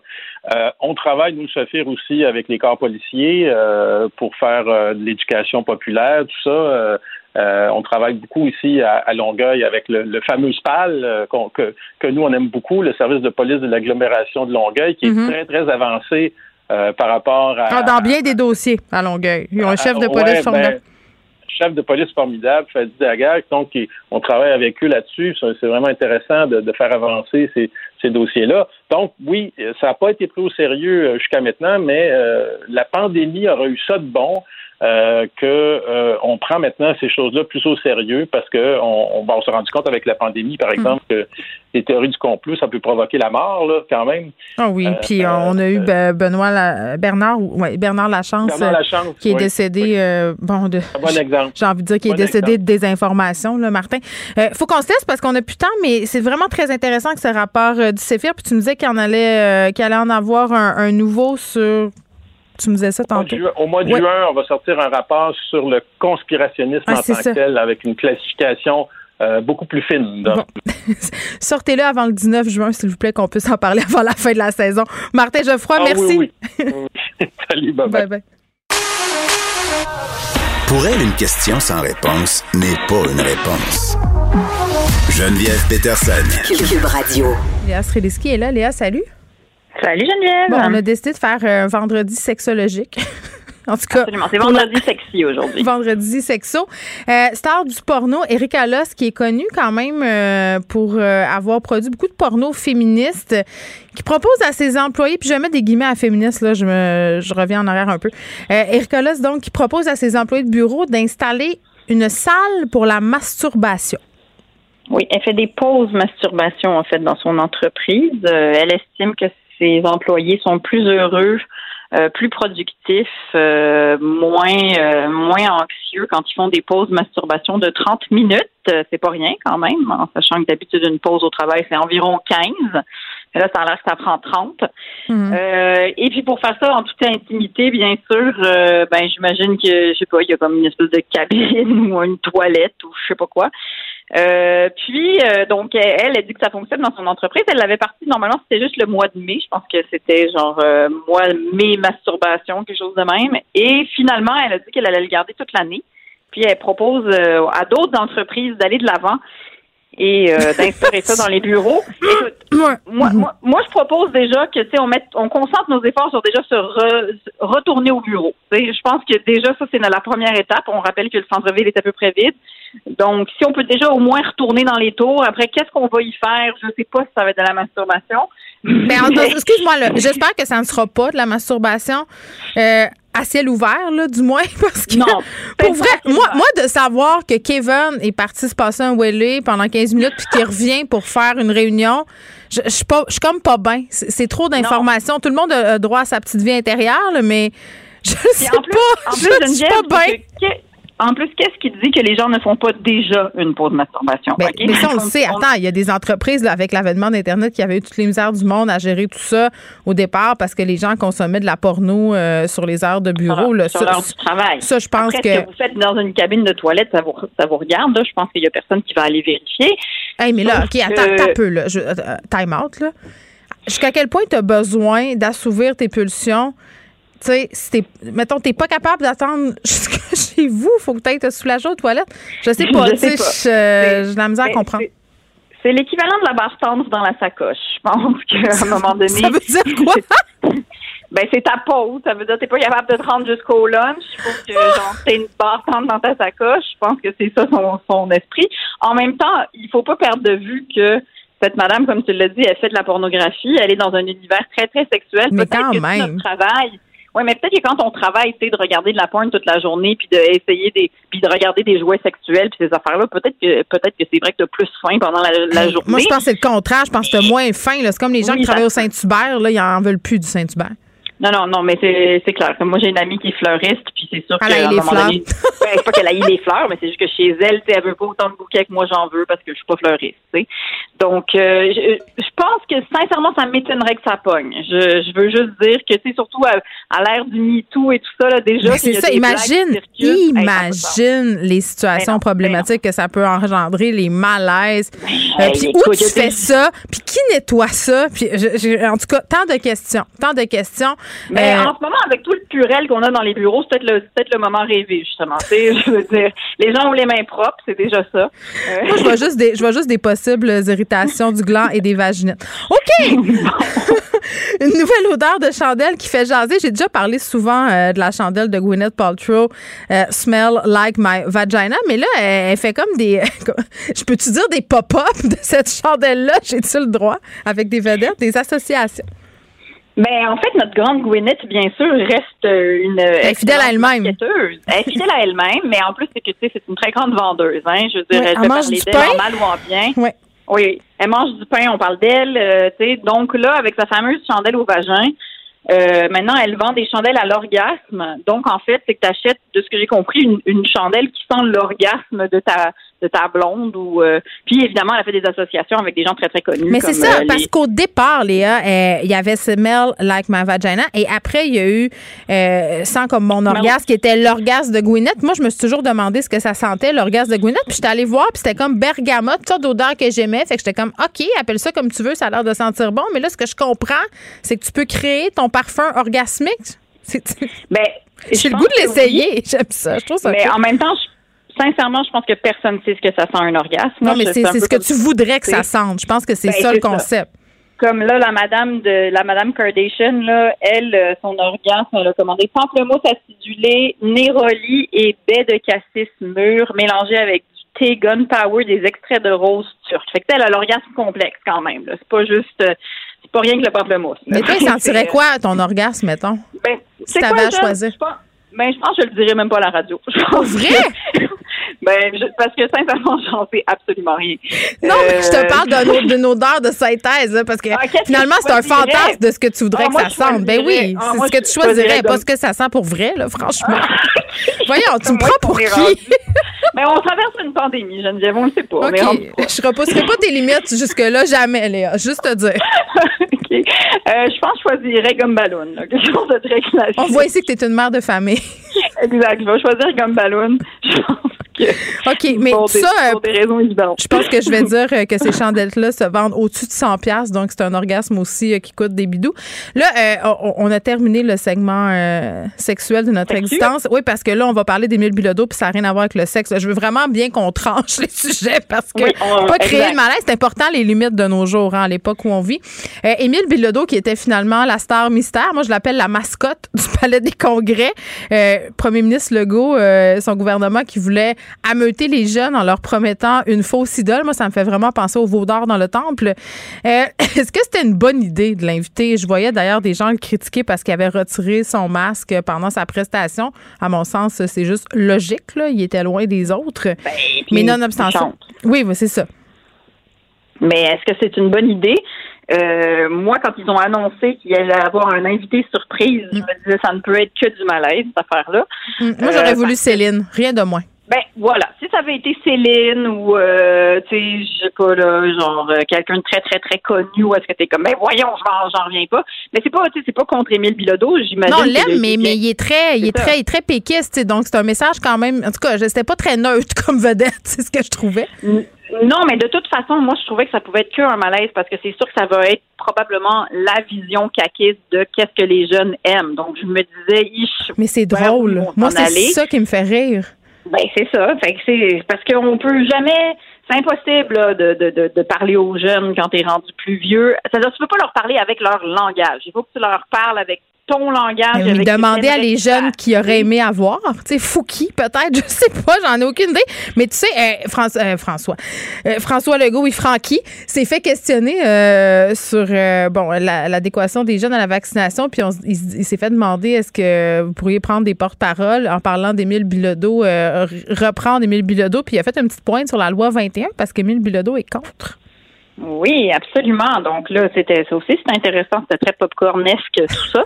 Euh, cela dit, euh, euh, ben, tu sais, c'est ça. Je, pense pas qu'il est associé, associé à la CAC maintenant, Émile Bilodeau, là, c'est juste un puis- Ben, tu sais, j'imagine qu'il a été bien payé pour faire ça, puis bravo pour lui, on est en pandémie, puis tout le monde pogne les geeks qui sont capables de pogner à un moment donné.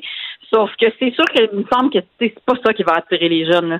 Puis moi, Mais il n'y a rien qui va attirer les jeunes, surtout pas une mais- vedette. Donnez-leur des popsicles, à la limite, c'est juste drôle. Puis faites miroiter ce à quoi ils vont avoir droit si on la, s'ils se font vacciner. C'est assez Ben oui, simple. puis- là. Mais aussi, partez du principe qu'ils vont se faire vacciner, tu sais. Je veux dire, sincèrement, là, il y a énormément de gens qui, de jeunes qui s'en vont se faire vacciner.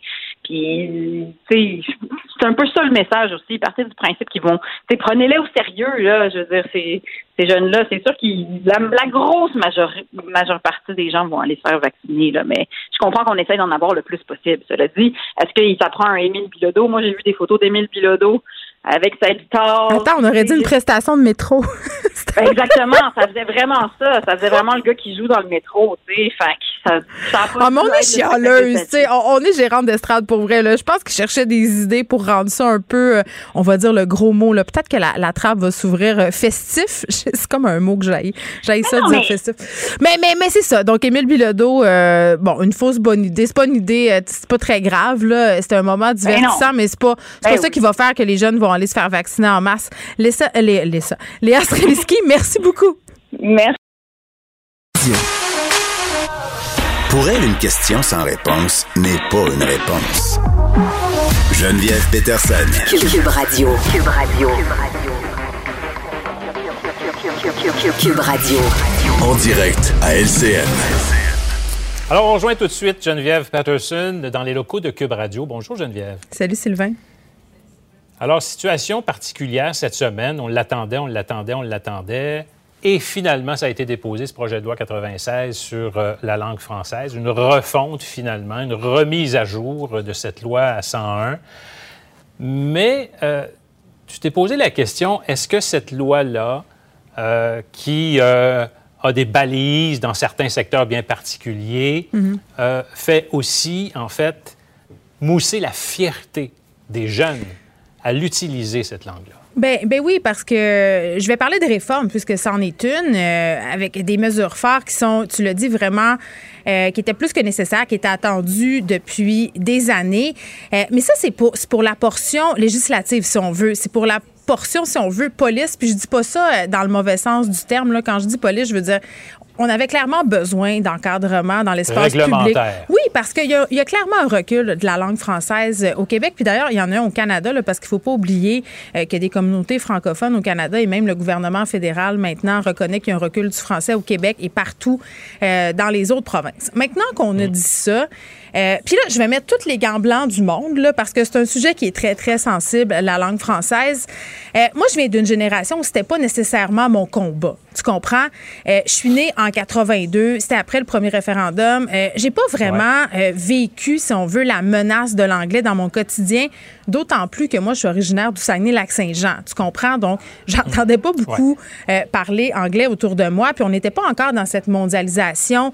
Internet n'était pas là encore pour nous amener toute mais cette... c'était nationaliste, le Lac-Saint-Jean. Ah oui, très nationaliste, mais, mais je, je me sentais pas menacée dans, dans, mon, dans mon identité francophone. Euh, mais puis longtemps, j'ai trouvé que le, le, combat pour le français, c'était peut-être le combat d'une génération qui me précédait, puis je le regrette aujourd'hui. Euh, parce que je me suis rendu compte que la langue française non seulement était menacée, mais était en péril. Et c'était beaucoup plus euh, qu'un péril de la langue, c'était un péril culturel. Et comment je me suis rendu compte de ça, c'est vraiment, euh, ça a l'air super euh, euh, ridicule à dire, dans, mon quotidien, dans ma vie de tous les jours, non pas comme montréalaise, mais comme mère. Parce qu'à un moment donné, tu es chez vous, tu es avec tes trois enfants, puis là, tu portes attention à, à ce qu'ils consomment comme culture. Moi, quand j'avais leur âge, j'écoutais la télévision, j'écoutais TVA, TQS, Radio-Canada, Télé-Québec. J'avais pas accès à Netflix, j'avais pas accès euh, à Apple TV. Rien de tout ça n'existait. Mes enfants, eux, mmh. c'est comme ça qu'ils consomment leur contenu. C'est avec leur tablette, c'est avec leur téléphone. Et je remarquais que le contenu qu'ils consommaient, c'était seulement en anglais. Des chansons en anglais, des films en anglais, des séries en anglais, des YouTubers en anglais. Je pourrais continuer longtemps comme ça. Euh, Sylvain, puis à un moment donné, je leur ai demandé, mais pourquoi? Pourquoi vous consommez seulement euh, du matériel anglophone? Euh, parce que j'étais vraiment curieuse de le savoir. Moi, j'écris des livres d'envie, je suis scénariste aussi. Euh, puis je me sentais un peu interpellée par ça. Et ma fille me regardait en pleine face, puis elle me dit, mais le contenu québécois, c'est poche. Et là, là, je me suis dit, mais qu'est-ce qui est en train de se passer? Qu'est-ce qu'on sang n'a fait qu'un tour. Mais écoute, mon sang n'a fait qu'un tour certain parce que je me suis dit, est-ce qu'on est en train de perdre cette génération-là? Est-ce qu'on est en train euh, de, de, de, donner lieu, si hmm. on veut, à de futurs citoyens qui ne se sentiront pas du tout concernés par l'unicité francophone, qui seront pas fiers d'être la seule minorité presque francophone en Amérique du Nord. Puis je, je, pense pas que ce soit par des une réglementation comme celle qu'on qu'on est en train de mettre en place qu'on va la redonner cette fierté-là. C'est vraiment par la culture, parce que c'est à mon sens là qu'elle se situe l'une des plus grandes menaces à notre unicité, à notre francophonie. C'est parce qu'on est dans une globalisation de la culture. C'est vrai là, avec Netflix, puis on peut le constater là, juste regarder les séries qu'on qu'on visionne, OK? Euh, ce sont les mêmes hmm. en même temps. Tout le monde écoute La Servante écarlate, tout le monde écoute, euh, je sais pas moi, de des séries qui sont super populaires. Tout le monde écoute tout en même temps, puis le risque, c'est que tout le monde devienne pareil. Et ce qui fait la richesse d'un peuple, c'est son unicité. Donc, j'ai fait regarder du contenu québécois à mes enfants. Puis j'ai vu. Et puis? ben écoute, j'ai vu que ça faisait la différence. Ils me regardaient, puis j'avais l'impression qu'ils s'étaient vus. Tu sais, la culture, c'est là pour ça. Hein? Puis je pense que pendant la pandémie, on a vraiment mesuré l'importance des biens culturels québécois. On a consommé plus que jamais de la littérature québécoise, de la télé québécoise. Puis ça fait du bien de se faire parler de nous par nous. Tu comprends? Euh, puis pas un nous uniforme, un nous pluriel, mais de se voir, de se voir représenter, de se faire parler dans notre langue. Puis cette langue-là, c'est le québécois, c'est pas le français international. On parle québécois. Et c'est fondamental qu'on redonne cette fierté-là aux enfants, qu'on leur fasse lire des livres québécois à l'école, qu'on les rende fiers de parler français. Et ça commence par la maison. C'est plate à dire, mais c'est là le point de départ pour allumer cette étincelle-là qui vont faire, qui vont avoir euh, oui l'impératif de la défendre leur culture et de, se tenir debout face, si on veut, ben je vais pas dire l'envahisseur parce que c'est pas ça, mais face à cette mer d'anglais qui nous entoure quand même, tu sais. C'est ça, c'est une mondialisation parce que d'autres pays aussi font face. En France aussi, c'est très, très, très anglophone comme écoute, en Europe et tout ça. Mais eux, bon, ont une situation différente du Québec qui est comme un îlot dans une mer ben, Ils sont pas enclavés. Tu donnes l'exemple des Français, je trouve ça, intéressant. Les Français ont beaucoup, utilisent beaucoup des mots anglais euh, quand, quand, ils parlent. Puis ça, ça nous, ben, ça nous agace un peu, mais en même temps, leur français n'est pas aussi menacé que le nôtre. Et moi, ce que je trouve euh, vraiment inquiétant, c'est que nous, la syntaxe anglophone, elle est présente dans notre français. Euh, les jeunes, souvent, parlent en anglais entre eux autres. Quand on est entre francophones puis un anglophone, on switch tout de suite à l'anglais, tout de suite, tout de suite. Puis des fois, c'est rendu que je me rends compte qu'il y a des mots qui me viennent à prime abord en anglais. Et ça, c'est la colonisation de l'esprit. Là, c'est là où on veut pas aller. Donc, il faut faire attention parce que ça nous guette puis c'est inconscient. Apprendre la fierté de notre langue. Oui. Merci, Geneviève. Merci. Geneviève Peterson. Une animatrice pas comme les autres. Cube Radio. Bon, tout le monde, je pense qu'on essaie la même affaire. Là. Premièrement, on se demande qu'est-ce qu'on va avoir le droit de faire cet été. Euh, bon, je pense qu'on aura sans doute le droit de se promener de région en région, euh, mais on, on, est un peu pris de court. Je pense qu'il y a des gens qui essaient de prévoir leurs vacances d'été depuis des mois, puis il y a du monde comme moi qui, à la dernière minute, ne savent pas trop encore ce qu'ils vont faire. Là, je vais loin chalet, mais à part de ça, euh, j'ai pas trop d'idées. Donc, je trouvais que c'était une bonne idée peut-être de parler d'un livre qui nous propose des destinations, euh, des adresses, 101 destinations et adresses pour redécouvrir euh, le Québec. C'est un livre qui a été conçu et fait par Alain Demers, qui est auteur de Redécouvrir le Québec. Les longs, il parle. Salut, Alain. Salut Geneviève. Alors d'entrée de jeu, est-ce que je peux euh, te tutoyer? Ben oui, on tutoyons-nous, tutoyons-nous. On va se parler des vacances. on se vous voit pas ben en vacances. Ben voilà, ben exactement, exactement. Euh, j'ai quand même une question. Normalement, c'est toi qui poses des questions, mais je vais quand même en poser une. Est-ce que tu es du Saguenay ou du Lac-Saint-Jean? Je suis du Saguenay-Lac-Saint-Jean, puis je vais t'expliquer pourquoi. Non, j'aime bien la réponse. non, mais c'est parce que j'ai grandi euh, au Saguenay majoritairement, mais ma mère est déménagée au lac il y a quelques années, donc je considère maintenant que j'ai la double citoyenneté par alliance ou par filiation? Oh, bon, bon. Double citoyenneté, c'est peu dire. Hein? Ben Mais tout ça pour dire que ben, dans le livre, là, je, il y en a beaucoup questions du Saguenay-Lac-Saint-Jean, notamment. Je sais. Et, et, et pour moi, d'entrée de jeu comme ça, la destination plage au Québec, c'est le Lac-Saint-Jean, carrément. Mais écoute, je suis contente que tu dises ça parce que je vais pouvoir faire du prosélytisme et du chauvinisme. Tu sais, nous, les gens du lac, on, aime bien ça. Euh, il y a beaucoup de personnes qui ne savent pas qu'au Lac-Saint-Jean, premièrement, il y a des endroits où tu ne vois pas l'autre côté. Tu sais, on appelle ça une mer intérieure. Euh, c'est pas pour rien. Ça. Oui, puis les, les, plages sont absolument incroyables. Et si on a des enfants, c'est le fun parce que dans la plupart des endroits, c'est pas creux pendant très, très longtemps. Tu on parle de plages là, où tu peux t'avancer dans l'eau 150 euh, mètres plus loin, puis tu as encore de l'eau euh, genoux. C'est absolument pas connu. Puis ce qui est extraordinaire, c'est que l'eau, la température est en moyenne à 24 degrés. Versus 17 degrés à Old Orchard. Ça me donne une idée. Là. Fait que là, aller au lac, aller pas à Old Orchard. Ça, c'est réglé. Ben, euh... que de toute façon, on ne pouvait pas y aller. exact. tant mieux. bon, allez, là, euh, premièrement, je veux, je veux, parce qu'il y a bien des gens qui pensent que c'est trop tard pour réserver des vacances cet été, pour prévoir. Est-ce que c'est vrai? Est-ce qu'on est trop à la dernière minute, là, si en ce moment, on se met à regarder des destinations? Bon, la question, je la trouve extrêmement appropriée dans le contexte. Tout d'abord, euh, le, livre, la façon dont il a été conçu, c'est les 19 régions sont couvertes. C'est-à-dire que peu importe où on se trouve au Québec, alors il y aura déjà au départ, à la journée euh, ou pour un week-end ou même pour des vacances, il y aura certainement euh, des plages à découvrir. Il y aura sans doute aussi des, des, espaces verts pour pique-niquer, des, des, des, des, même des, des lieux de camping, tout ça, dans sa propre région. Cela dit, c'est que ma compréhension de la situation présentement, c'est qu'au contraire, il y en a beaucoup qui ont déjà réservé, mais ils prennent la chance ils se disent, regarde, moi, je ne me fais pas prendre de cours comme l'année passée. Mm-hmm. Alors, si, les, si euh, ça devient possible, parce qu'on s'attend peut-être à un, relâche, un, assouplissement, si ça devient possible, au moins j'aurais fait ma réservation. Alors, mais si on ne fait pas la réservation, on va se retrouver devant rien. Mais non, c'est sûr que si on fait rien, il arrive rien. Ça, ça, c'est bien certain. Alors, alors, je pense que dans, dans la situation, je pense que les gens qui ont réservé, c'est sans doute plus prudent, quitte à s'ajuster par la suite, mhm. ou à annuler, ou à aller ailleurs. Mais je pense que le mot d'ordre, c'est vraiment les réservations. il n'y a aucun doute là-dessus. Et puis, euh, je dirais aussi, puisqu'on se parle de ça, euh, le nerf de la guerre, c'est l'hébergement. On ne se le cachera pas, mhm. parce que c'est toujours la même chose. On se dit, oui, mais j'aimerais bien visiter à Charlevoix, à Gaspésie, Saguenay-Lac-Saint-Jean, tout ça. Mais où est-ce qu'on va coucher? Hein? Où est-ce qu'on va héberger? C'est vraiment la grande question. C'est pas tellement les attraits comme les destinations où il y a de l'hébergement. D'ailleurs, la plupart des destinations qui sont couvertes dans mon guide, il y a de l'hébergement sur place ou euh, dans les alentours euh, immédiats. Mais je me permets de, faire un retour dans le passé, en fait, en mai 2020. La, situation de l'an dernier, alors, c'est assez, assez frappant comme ça. Quand Tourisme Québec a donné le feu vert, on s'en rappellera, pour le camping et les chalets, il y a tout de suite eu, dans les jours suivants, une augmentation de 500 des, des, dossiers de réservation à la CEPAC. Du jamais vu, là. Ben oui. Ça a été, ça a été la folie, là. Alors, à un moment donné, qu'est-ce qui se passe cette année? La même chose. Parce que les gens se disent, ils sont prêts à attendre au téléphone, puis ils sont prêts à, tenter d'assouplir hmm. euh, leur date et tout ça. Et dans bien des cas, euh, ils n'y arrivent pas. Ah, euh, cela dit, je peux très bien comprendre les gens qui veulent réserver à la CEPAC, si on peut avoir un chalet ou un site de camping dans un parc national, c'est hmm. extraordinaire.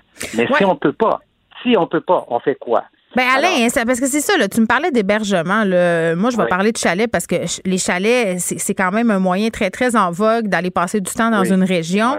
Euh, puis là, on se fera pas de cachette. le prix des chalets a explosé en location.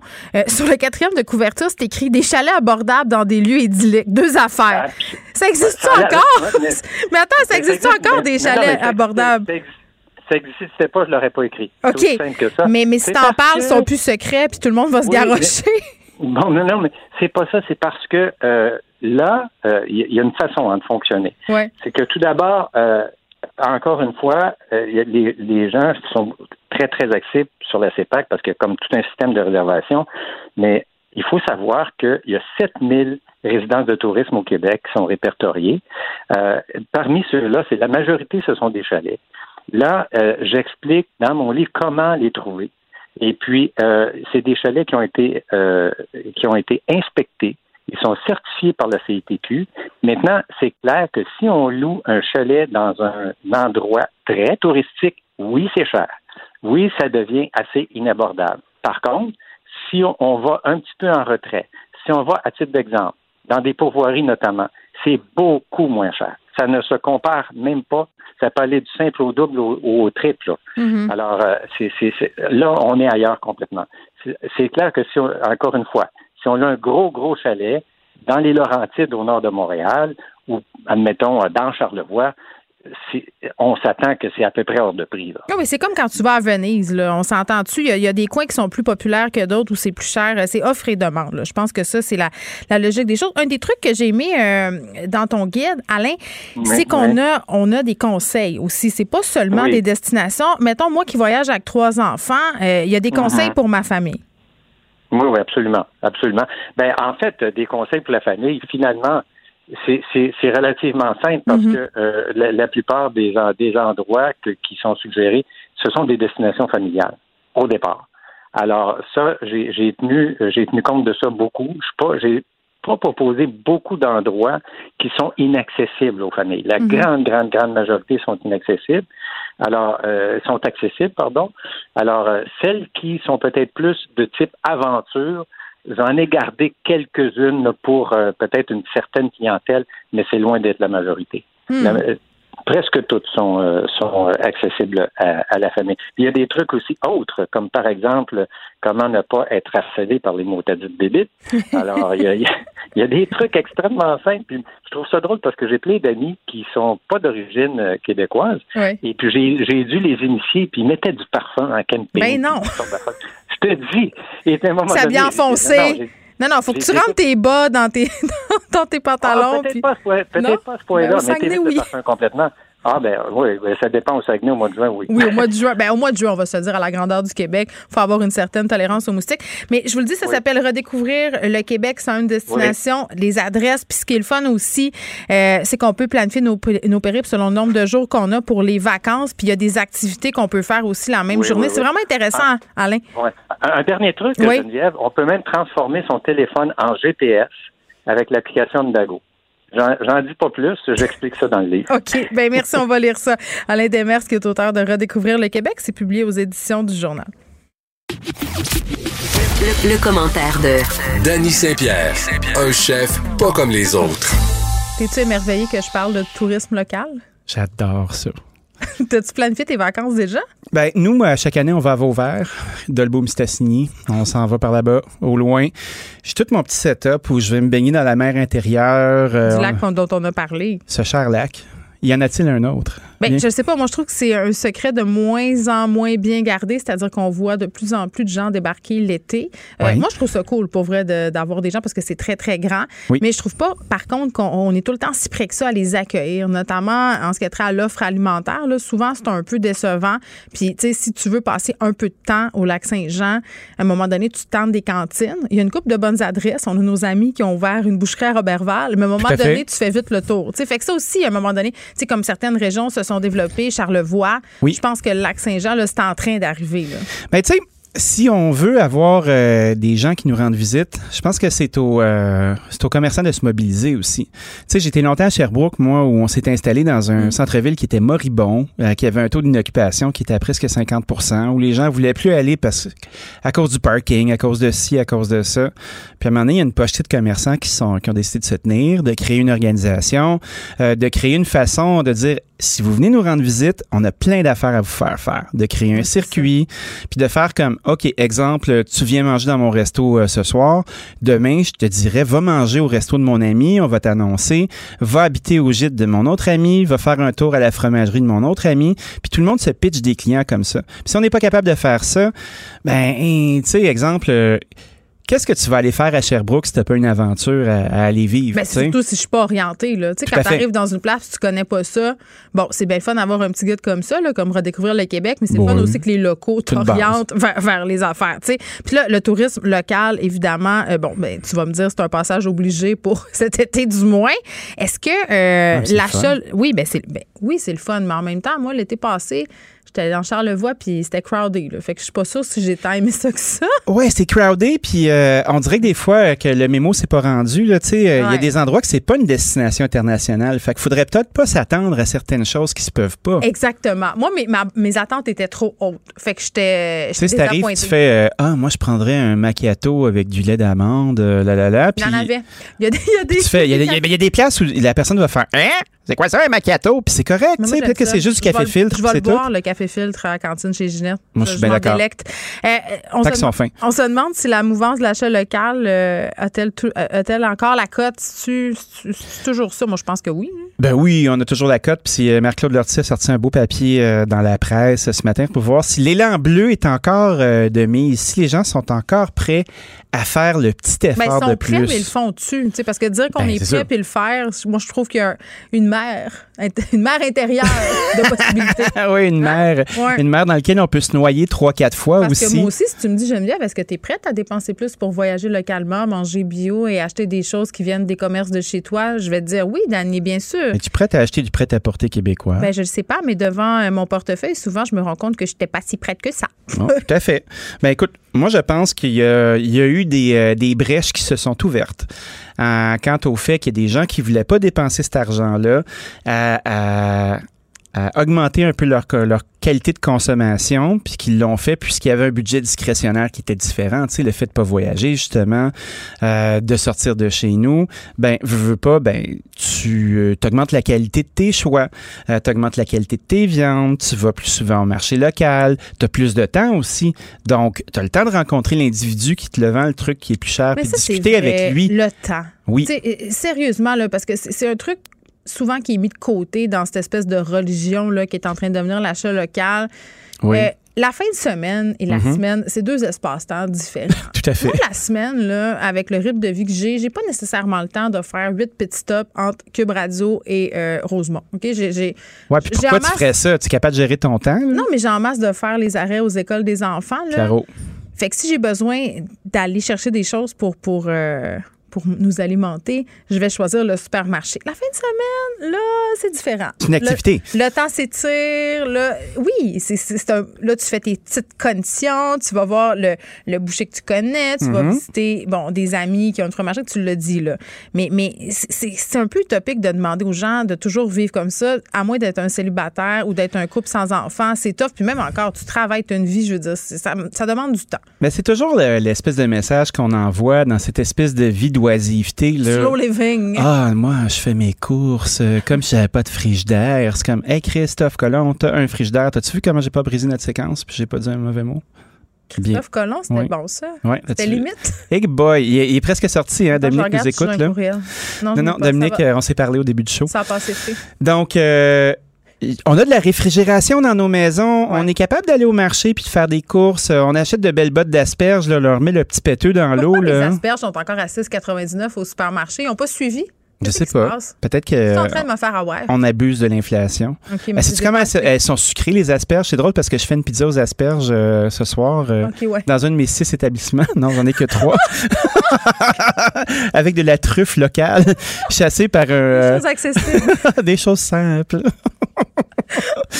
Puis de- c'est absolument délicieux. L'asperge, elle est bien sucrée, puis c'est le fun. Sais que... Pizza à 22 Absolument pas, elle est 19. Elle est énorme. Elle est énorme. Non, mais attends, attends, je veux juste dire, on va faire le segment pub de Danny, là.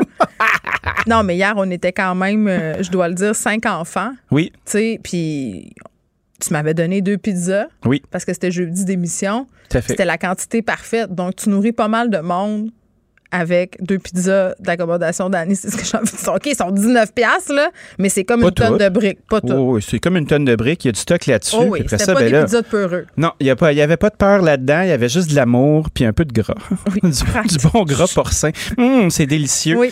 Euh, Il y a des gens qui sont prêts à, à- à aller de l'avant puis à payer cette prime écolo-là. Mhm. Donc, moi, ça, ça m'encourage. Il y a beaucoup de gens aussi On qui... les félicite. ouais, on les félicite, puis c'est très, très chouette. Mais je pense que a- si on veut se permettre de dépenser cet argent-là, il faut planifier. Parce que tu peux pas te promener en hippie puis dire « Ah, moi, je vais arrêter là, je Ah, vais fois, arrêter là. fun. Des » fois, Oui, c'est le fun, mais ça, c'est un loisir. Faut que. Dans ma vraie vie, si je veux sauver des sous, il faut que je planifie.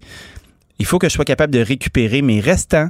Il faut que j'achète des pièces de viande qui durent pas juste pour faire un truc. Tu sais, si tu achètes 6 kilos de, de bœuf vieilli pour te faire du roast beef, là, puis après ça, ben, le reste de la semaine, si tu fais du pâté chinois avec, t'as manqué ta mission. Ça coûte beaucoup trop cher. C'est vrai. Fait que de un, acheter la bonne quantité. Tu sais, un 150 grammes là, par personne, là, c'est plus qu'en masse de protéines nettes Non, mais à on fait comme manger. si ça, on voulait pas que ça nous rentre dans la tête. Là. Maintenant, avec mon chum, on s'achète un steak à deux, puis c'est pas parce qu'on est cheap, c'est parce que c'est trop gros. Ben oui, des faim. restants. Acheter de la bouffe, c'est plat. Ben, sinon, on, si on en achète deux, on en garde pour le lendemain. Mais tu sais, euh, bon, quand, quand ça, ça fait tellement épouvantablement snob à dire, quand j'habitais en France, Ah oui, je quand je quand t'étais, euh, euh, à l'international. j'habitais à, Aix-en-Provence, OK? C'est tellement cher là-bas, là, Oui. pour vrai. Puis c'est, épouvantable, le prix des trucs. Puis là-bas, les gens achètent leurs denrées à la pièce. T'achètes pas trois, quatre tomates Ben comme non. chez nous, là. T'en achètes une, OK? Puis tu l'utilises jusqu'au trognon parce qu'elle t'a coûté 3 euros, ta tomate des fois, je me dis, tu parles souvent du, vrai coût des choses puis du prix de l'assiette. Si on payait le véritable prix des aliments parce que, tu sais, on jette beaucoup de bouffe parce qu'on planifie mal. Si on veut planifier, mais là, OK, on achète le sac de citron à 5,99 pour 10, oui. mais ils finissent pourris dans le fond de la poubelle. Tu sais, dans le slow cooking et le slow, le, slow living qu'on qu'on décrit un peu depuis tantôt, il y a cette idée peut-être aussi d'acheter moins, de planifier mieux. Puis si tu achètes moins, tu peux acheter des choses qui sont plus chères. Ben, c'est la, culture du deal aussi. On dirait ben, qu'on passe notre vie au marché aux puces. Tu, sais. tu dis, OK, le sac de citron, il coûte juste 5 pièces Un citron, ça coûte 1,50 Oui, mais tu jettes tous tes autres citrons. Probablement que les citrons dans le filet, ils sont pas super bons non plus parce que le, le, filet, il est comme jauni un peu, là, puis il change la couleur de ton citron qui est un peu verdoyant. Non, non, non, non. Ce que j'aime beaucoup, moi, avec la, la la culture européenne, tu sais, si on, va comme ça, ben les gens euh, ont pas nécessairement les moyens toujours d'avoir des voitures dans les villes. Donc, ils vont se promener à pied. Ils, sur le chemin du retour de leur maison, ils vont les faire leurs petites courses. Exact. Ils ont pas tout à fait l'argent euh, souvent parce que le logement est tellement cher puis la vie est tellement coûteuse. Donc, ils vont le prendre cette espèce de temps-là pour faire les choses. Le produit par défaut sur les tablettes aussi va être qualitatif. Tu n'auras pas des tomates qui ont été dompées du Qui sont blanches encore, à côté de la belle tomate. Non, qui mûrissent jamais à côté de la belle tomate parfaite. ça, on en parce a parlé. Que euh, les gens ont le goût des choses. Exact. Là, on a le truc de Frédéric Mockel qui dit presse tes citrons d'avance, le jus va passer date bien plus tard que tes citrons, puis c'est pratique pour faire des drinks. That's it. Incroyable, incroyable. Bon, fait que ça, c'est pour le, la, consommation locale. Hier, on a fait des promesses. Oui. On a dit qu'on allait se parler d'une chose qui nous insupporte, les gens difficiles qui ah. mangent de rien. Ah, que c'est lourd. Et puis là, je sais qu'il y en a qui nous écoutent puis qui sont, sont très, euh, comme on dit en français impeccable, sont trigger. Oui, j'adore ça. Euh, je les sollicite. Ils se le disent. Hey, j'ai le droit de pas aimer toutes les affaires. Mais, mais moi, là, exemple, je pourrais pas partager ma vie avec quelqu'un qui, qui, est difficile au niveau de la bouffe. Je ne pourrais pas parce que ça serait trop une source de conflit parce que j'aime tellement manger puis j'aime tellement goûter à des nouvelles affaires. Juste quelqu'un qui me dit j'aime pas manger épicé, je, je, déjà je suis débarquée. C'est tough. C'est tough parce qu'on peut pas s'abandonner. C'est dû à quoi? Moi, je pense que c'est une certaine. Tu sais, moi, évidemment, je suis pas psychologue, là. Puis on est dans la vérité de la palisse, là. On est vendredi, là, on le, spécule. Le, le, docteur Latoune va parler. Mais tu sais, tu fais comme. Moi, je pense que c'est une certaine forme de contrôle. Asseyez-vous, là. On va se parler, là. Je pense que c'est une certaine forme de contrôle. Puis il y a une espèce de rigidité aussi. Euh, il y a de l'anthropomorphisme. Euh, tu te dis, ah, mais là, je suis en train de manger euh, de la langue de bœuf. Arc, c'est de la langue. Un bœuf, ça doit puer de la bouche. Ah, oh, je mange une glande, je mange un foie. Ah, oh, je pense à mon foie. Là, l'autrice en moi va te oh. L'anthropomorphisme, c'est donner des qualités humaines à un animal. Oui, mais après ça, quand tu commences à traverser puis à dire, euh, à avoir peur de la chose, parce que ça Les gens sont un peu dégoûtés. Il y a des gens qui ça écœure du poisson, il y a des gens qui ça des abats. Oui. Mais, mais t'as-tu remarqué, moi, je il y a un truc, là, puis je le fais avec les enfants, puis tu peux pas le faire avec les adultes parce que je trouve que c'est chiant de faire quelque chose comme ça euh, sans consentement. Mais mettons, ouais. Mais tu sais, tu fais manger à quelqu'un quelque chose qui, qui, qui haït vraiment sans lui dire, puis la première réaction, souvent, c'est de dire que c'est bon. Je vais donner l'exemple du fils à mon chum. Il haït les champignons. Il haït ça, là, puis il y a beaucoup de monde qui haïssent les champignons. Je trouve ça terrible. Le monde se divise en deux pour moi, les gens qui aiment ou pas les champignons, puis ceux qui aiment ou pas la coriandre. Tu sais, c'est comme un peu tout lié, ces affaires-là. Un champignon, c'est inoffensif. Pas... La coriandre, pour certains, ça goûte la pâte à dents. Semble-t-il qu'ils ont trouvé une raison. Ils ont trouvé une raison, ces gens-là. Ils sont comme, ils sont ligués. Puis ils ont décidé de se dire, euh, OK, on est tanné de passer pour des tâches, là. donc, on va dire qu'il y a un gène qui fait qu'on n'est mm. pas capable. Fait que là, tout le monde, comme le gluten, d'ailleurs. Ah, arrête, non, non, non, non. Hein, les équipiers du gluten, là, puisqu'il y a 2% de la population qui a une réelle intolérance, là, puis le reste du temps, c'est du monde qui n'a pas envie de péter. Ben, c'est commode aussi pour cacher des troubles alimentaires. C'est ce que j'ai envie de dire. mais c'est le euh, tapis des aliments. mais il y a des, oui, puis il y a des gens qui sont intolérants au gluten pour vrai là. Ça personne. Moi Les je vis qui sont avec intolérants, ils vont nous appeler. non, mais moi je vis avec un intolérant au gluten puis il n'y a rien qui le fâche plus que quand quelqu'un remet en doute son intolérance. Pour vrai, ça. ça mais moi, je remets pas en doute leur intolérance. Ça fait vraiment chier, mais je vais, je vais garder le hey, hey, hey, notre belle semaine. Non, notre belle semaine. Non, mais c'est pas un sacre. Euh, mais ce que j'allais dire par rapport aux champignons, c'est que j'ai réussi à y faire manger des champignons, en y disant pas. Tu sais, ben il a trouvé ça super bon, mais dès qu'il le voit, puis dès qu'il sait que c'en est, ben il y a comme un blocage, c'est psychologique. Il sait que c'est ça. Puis j'ai remarqué que moi, comme parent, j'avais beaucoup le réflexe souvent de dire, ah, il aimera pas ça. Oui. Tu sais, fait que je leur présentais en, étant pas sûr de moi. Tu sais, en disant. Quelle ah, mauvaise vente. Ben, c'est ça. Faut arrêter de faire ça. Faut juste dire, c'est ça, c'est ça qui est ça. Ben, ça que tu manges. Ça, devrait pas devenir une conversation, de toute façon. Ben, J'ai préparé à souper Qu'est-ce que c'est? Tu me poses pas la question, je te le dirai pas. Tu vas le manger. C'était, est-ce que c'était bon? Oui. Parfait, c'était ça. Prochain sujet. Mais tes enfants, ils mangent tout? Mes enfants. Euh, ah ouais, là, c'est le temps, là. Ma, plus jeune, Jeanne, pendant très longtemps, on pouvait faire pas mal ce qu'on voulait. Puis encore aujourd'hui, c'est encore très bien. Là, elle a un petit trouble de position qui est tout à fait génétique, à mon avis. parce que les petits chiens font pas des petits chats d'habitude. Ceci dit, elle mange du boudin, elle mange du poisson cru. Tu sais, on l'a comme. C'est euh, facile pour les enfants à manger tout ça. C'est vraiment les légumes, l'enjeu. Les légumes, les haricots verts passent pas. Pourquoi? Pourquoi? Je ne sais pas. Puis, un moment donné, moi, je fais l'inventaire de l'assiette, puis je me dis, bon, quel combat je veux mener? Je vais mener le combat de la protéine, je vais mener le, combat de la glucide, euh, je vais regarder, je vais analyser ce que j'ai donné comme cochonnerie avant le souper aussi, là, comme des goldfish, des concombres. Là, c'est que quand t'as moins faim, t'as moins tendance à, aimer des affaires. Je vais donner mon petit truc, parce que je veux ah pas qu'on se laisse sur une, une note négative d'enfants qui n'aiment pas ça. Non, mais moi, j'ai découvert que la pression de l'assiette, souvent, et de dire tu finis ton assiette puis voici ton assiette, ça, partait déjà mal, un souper. Moi, j'ai maintenant, je ne sers plus à l'assiette chez nous. Je mets les trucs dans le milieu de la table. Oui. Les enfants se servent, mhm. mais la règle, c'est que ce que tu prends, tu manges. J'aime ça. Donc, si tu veux goûter une affaire que tu n'es pas sûr, tu en prends un peu. Une bouchée. Tu en mets une bouchée dans ton assiette, tu prends la bouchée, puis si tu n'aimes pas ça, tu n'en prends plus. Mais ce que tu mets dans ton assiette, tu dois le consommer. Moi, j'adore ça. ça fonctionne très bien. les enfants ont l'impression qu'ils ont de la liberté aussi. C'est une illusion. Oui, puis aussi, euh, quand on revient à l'aspect financier de la chose, là, quand tu mets les aliments en vrac, tu forces tu, tu fausses pas les portions. Donc, est-ce que tu. Euh, moi, je vais plus manger que ma blonde, admettons. Ben, je suis très content de voir qu'elle a moins mangé euh, de poulet rôti puis que je suis capable de snapper le reste si j'ai envie de le faire. Exact. Il y a une balance qui se fait. Puis il y a des économies à faire avec ça. Fait que c'est une doublement bonne stratégie, madame. Oui, et pour les gens qui ont des troubles alimentaires, de se servir eux-mêmes leur portion, c'est beaucoup moins confrontant. Ça, c'était la partie. Sortie. Bon week-end. Bon week-end. Pour une écoute en tout temps, ce commentaire de Danny Saint-Pierre est maintenant disponible dans la section balado de l'application et du site cube.radio, tout comme sa série balado L'Addition, un magazine sur la consommation et l'entrepreneuriat. Cube Radio. Vous écoutez Geneviève Peterson. Cube Radio. Vincent Dessoureux, exceptionnellement, à cette heure-ci, Vincent. Ce sera au tour d'Olivier euh, après toi, si les gens euh, Est-ce qu'il y a des nouvelles trop importantes quand on parle du Québec solidaire? Attends, commencez par, ça. par ça. Ben non, mais c'est j'ai hâte. On va, on va régler les, affaires avant. La grève des professionnels de l'éducation qui est prévue mercredi matin prochain. Euh, pousser le Centre des services scolaires de Montréal à suspendre les cours prévus toute la journée pour les élèves du préscolaire, primaire et secondaire. Ça, Vincent, ça me touche-tu? Euh, ben écoute, à toi de savoir. Je te dirais que c'est presque toute la nouvelle que tu as faite là parce que euh, les services de garde aussi seront fermés. Pourquoi? Ben parce qu'on s'attend à ce qu'il y ait des piquets de grève. On veut pas que les, les, les jeunes et les... bon, on se passe à travers tout ça. Alors, on dit, là, dans le but de maintenir un service éducatif, les enseignants fourniront aux élèves des activités d'apprentissage individuelles à faire à, la maison. Non, excuse-moi, c'est parce qu'on a eu 32 journées pédagogiques depuis le début de l'année. Sérieusement, je trouve que... je suis tellement avec les profs dans leurs revendications, là, mais que je, trouve que faire des grèves en ce moment, que ce soit au collégial ou un peu partout, c'est vraiment pénaliser et les enfants et leurs parents. Puis ça, ça, je trouve pas que c'est. Je m'excuse, là. C'est très, très rare que je suis pas pour les revendications mais des profs. Ouais, là, je comprends qu'il y a une impatience chez les parents et chez les élèves. Euh, on dit, par contre, sauf pour les écoles où il y avait déjà une journée pédagogique. Alors, il y avait quand même des endroits où il y avait ah! déjà une petite pédago. Il y en a une la semaine euh, prochaine. Fait que je viens de m'en sauver, mais c'est pas drôle pour les autres parents. Tu vois, alors, euh, pitage qui est attendu. Alors, on voulait assurer la sécurité des élèves. Bon, je t'ai fait toute la nouvelle parce que je voulais trop parler de Québec solidaire.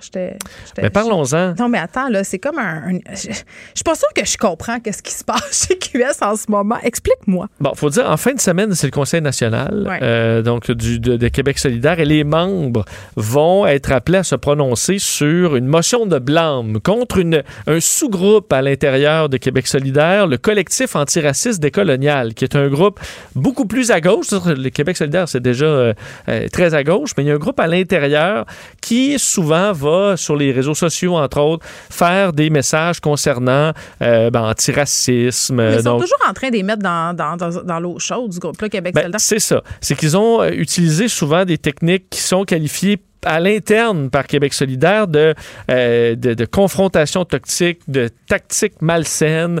Alors, on va des fois, euh, bon... Euh, je suis assez d'accord. Ben oui, vous avez peut-être vu, entre autres, on avait appuyé les propos de Amir Attaran euh, sur le, fait que les Québécois, et que le gouvernement du Québec était peuplé de suprémacistes blancs. On avait associé des journalistes de la tribune de la presse à des gens d'extrême droite et tout ça. Bref, on allait, on allait beaucoup trop loin dans bien des accusations concernant euh, les Québécois, en disant, OK, ben, vous êtes des suprémacistes blancs et compagnie. Ben ça mettait dans l'embarras Québec solidaire. Ça fait quand même très longtemps que plusieurs analystes disent là, ils vont être pris avec un problème bientôt parce qu'à un moment donné, c'est ben, à l'interne où on va se mettre à se tirailler. Ben là, c'est arrivé parce que Québec solidaire, euh, plusieurs membres étaient mal à l'aise. On a fait circuler, et c'est la presse qui nous apprenait ça euh, au début du mois, là, fait circuler dans, le, dans, les membres euh, un, une espèce de document où on voyait la chronologie des, des moments controversés de ce collectif, les propos et compagnie qui allaient mener à cette motion de blâme. Par contre, c'est que là, le collectif antiraciste décolonial, le CAD, réplique aujourd'hui, et entre autres, la, la co-porte-parole de ce sous-groupe, Eve Torres, ben là, accuse le Québec solidaire de faire du racisme systémique. Ben là, là. Euh, et d'avoir en quelque sorte mis des candidats euh, bon euh, racialisés dans le but un peu de bien paraître aux élections. Ah, puis une fois qu'ils ont été élus, ben ils n'ont pas le même droit de parole, on les écarte. S'ils font des, par exemple, s'ils font une erreur, parce qu'ils ils, étaient d'accord avec le fait que certaines de leurs communications ont été des erreurs. Mais dit pourquoi nous on nous pardonne pas l'erreur alors que à d'autres, à des blancs entre autres, on va leur pardonner ces erreurs-là? Et on dit entre autres, est-ce que Gabriel ça, c'est le bout qui m'a fait sourire. C'est que là, on dit est-ce que Manon Massé et Gabriel Nadeau-Dubois sont prêts à reconnaître qu'il y a du racisme systémique dans leur parti? Donc là, ça met la même pression que M. Legault de dis-le, racisme euh, systémique. Mais là, c'est eux qui ont cette même pression-là à l'intérieur de leur parti. L'amalgame est un peu. C'est pas du tout la même situation. Là. Je, je, comprends parce que c'est drôle qu'ils se, font, faire exactement la même affaire qu'ils sont sans cesse en train de faire, mais je veux dire, du racisme systémique à l'intérieur de QS, permets-moi d'en douter. Ben, je, suis un peu là. Euh, je comprends. Mais on sait pas. Je suis pas dans les secrets des dieux, puis je suis pas à l'intérieur de leur caucus. Tout à fait. On dit que eux disent, entre autres en entrevue à Radio-Canada, qu'ils ont 80 membres à peu près et 2000 sympathisants dans le collectif euh, qui s'y reconnaissent euh, là-dedans. Donc, ce sera intéressant de voir en fin de semaine, mais il va, ça va commencer à. mais ça va commencer à brasser. ben oui, puis s'il y a du racisme systémique puis qui font ces dénonciations-là, ce sont des accusations qui, à mon sens, sont très graves. J'espère qu'ils ont des données pour pour soutenir ce qu'ils sous-tendent. On ben, s'entend dessus. C'est sûr que là, on voit un parti Québec solidaire qui, euh, ben, qui, qui, mature, veut pas qu'ils ont eu quand même un très bon résultat aux dernières élections, qui veut être en croissance. Et là... Ils sont comme euh, poignés avec ces gens-là un peu de l'ancien QS, Exact. Qui sont bien ah, fun à avoir au début parce que tu as des gens motivés, mobilisés. Puis là, c'est comme un peu too much la gang. Donc, est-ce qu'il va y avoir une... on sent chez Gabriel Nadeau-Dubois, entre autres, qu'il y a un désir de... Que, Ils ralentissent le groupe. Oui, de couper ça. Est-ce qu'ils vont le faire réellement de façon claire et nette? On verra peut-être en fin de semaine. Mais ça brasse chez QS, en tout cas, chose est certaine. Nouveau parti provincial lancé par Martine Ouellet.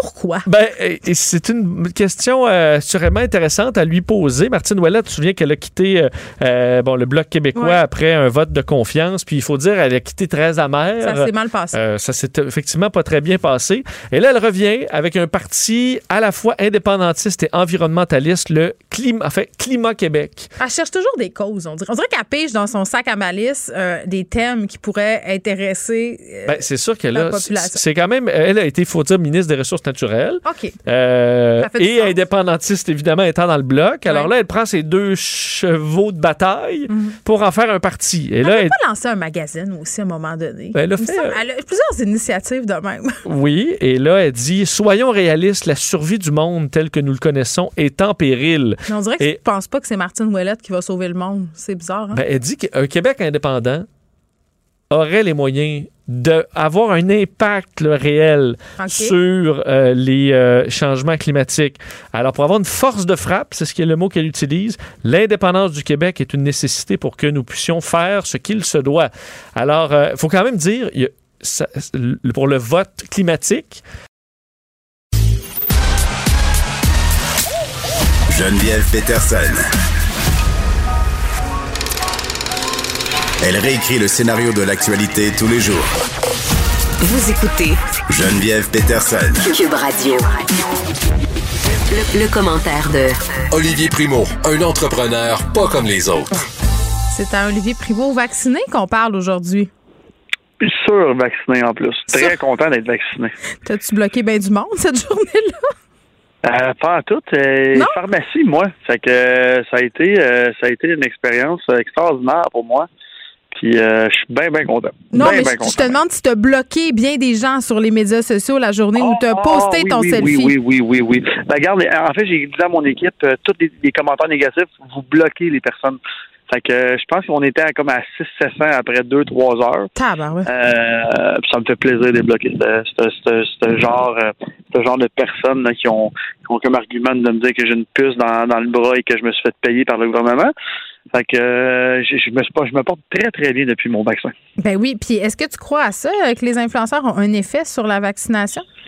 Ben, je, je peux t'en parler. Je pensais pas que j'allais avoir autant de commentaires positifs. Tu sais, je m'a- je m'attendais à des commentaires nuancés. Je voulais faire mon mon devoir de citoyen. Puis j'ai eu euh, drôlement les, les, les personnes qui m'ont le plus écrit. Puis là, c'est par centaines et centaines. C'est des parents euh, de jeunes là. Euh, puis euh, t'as convaincu ma fille de se faire de, de se faire vacciner. Ça fait un mois qu'on y en parle. Puis elle veut pas.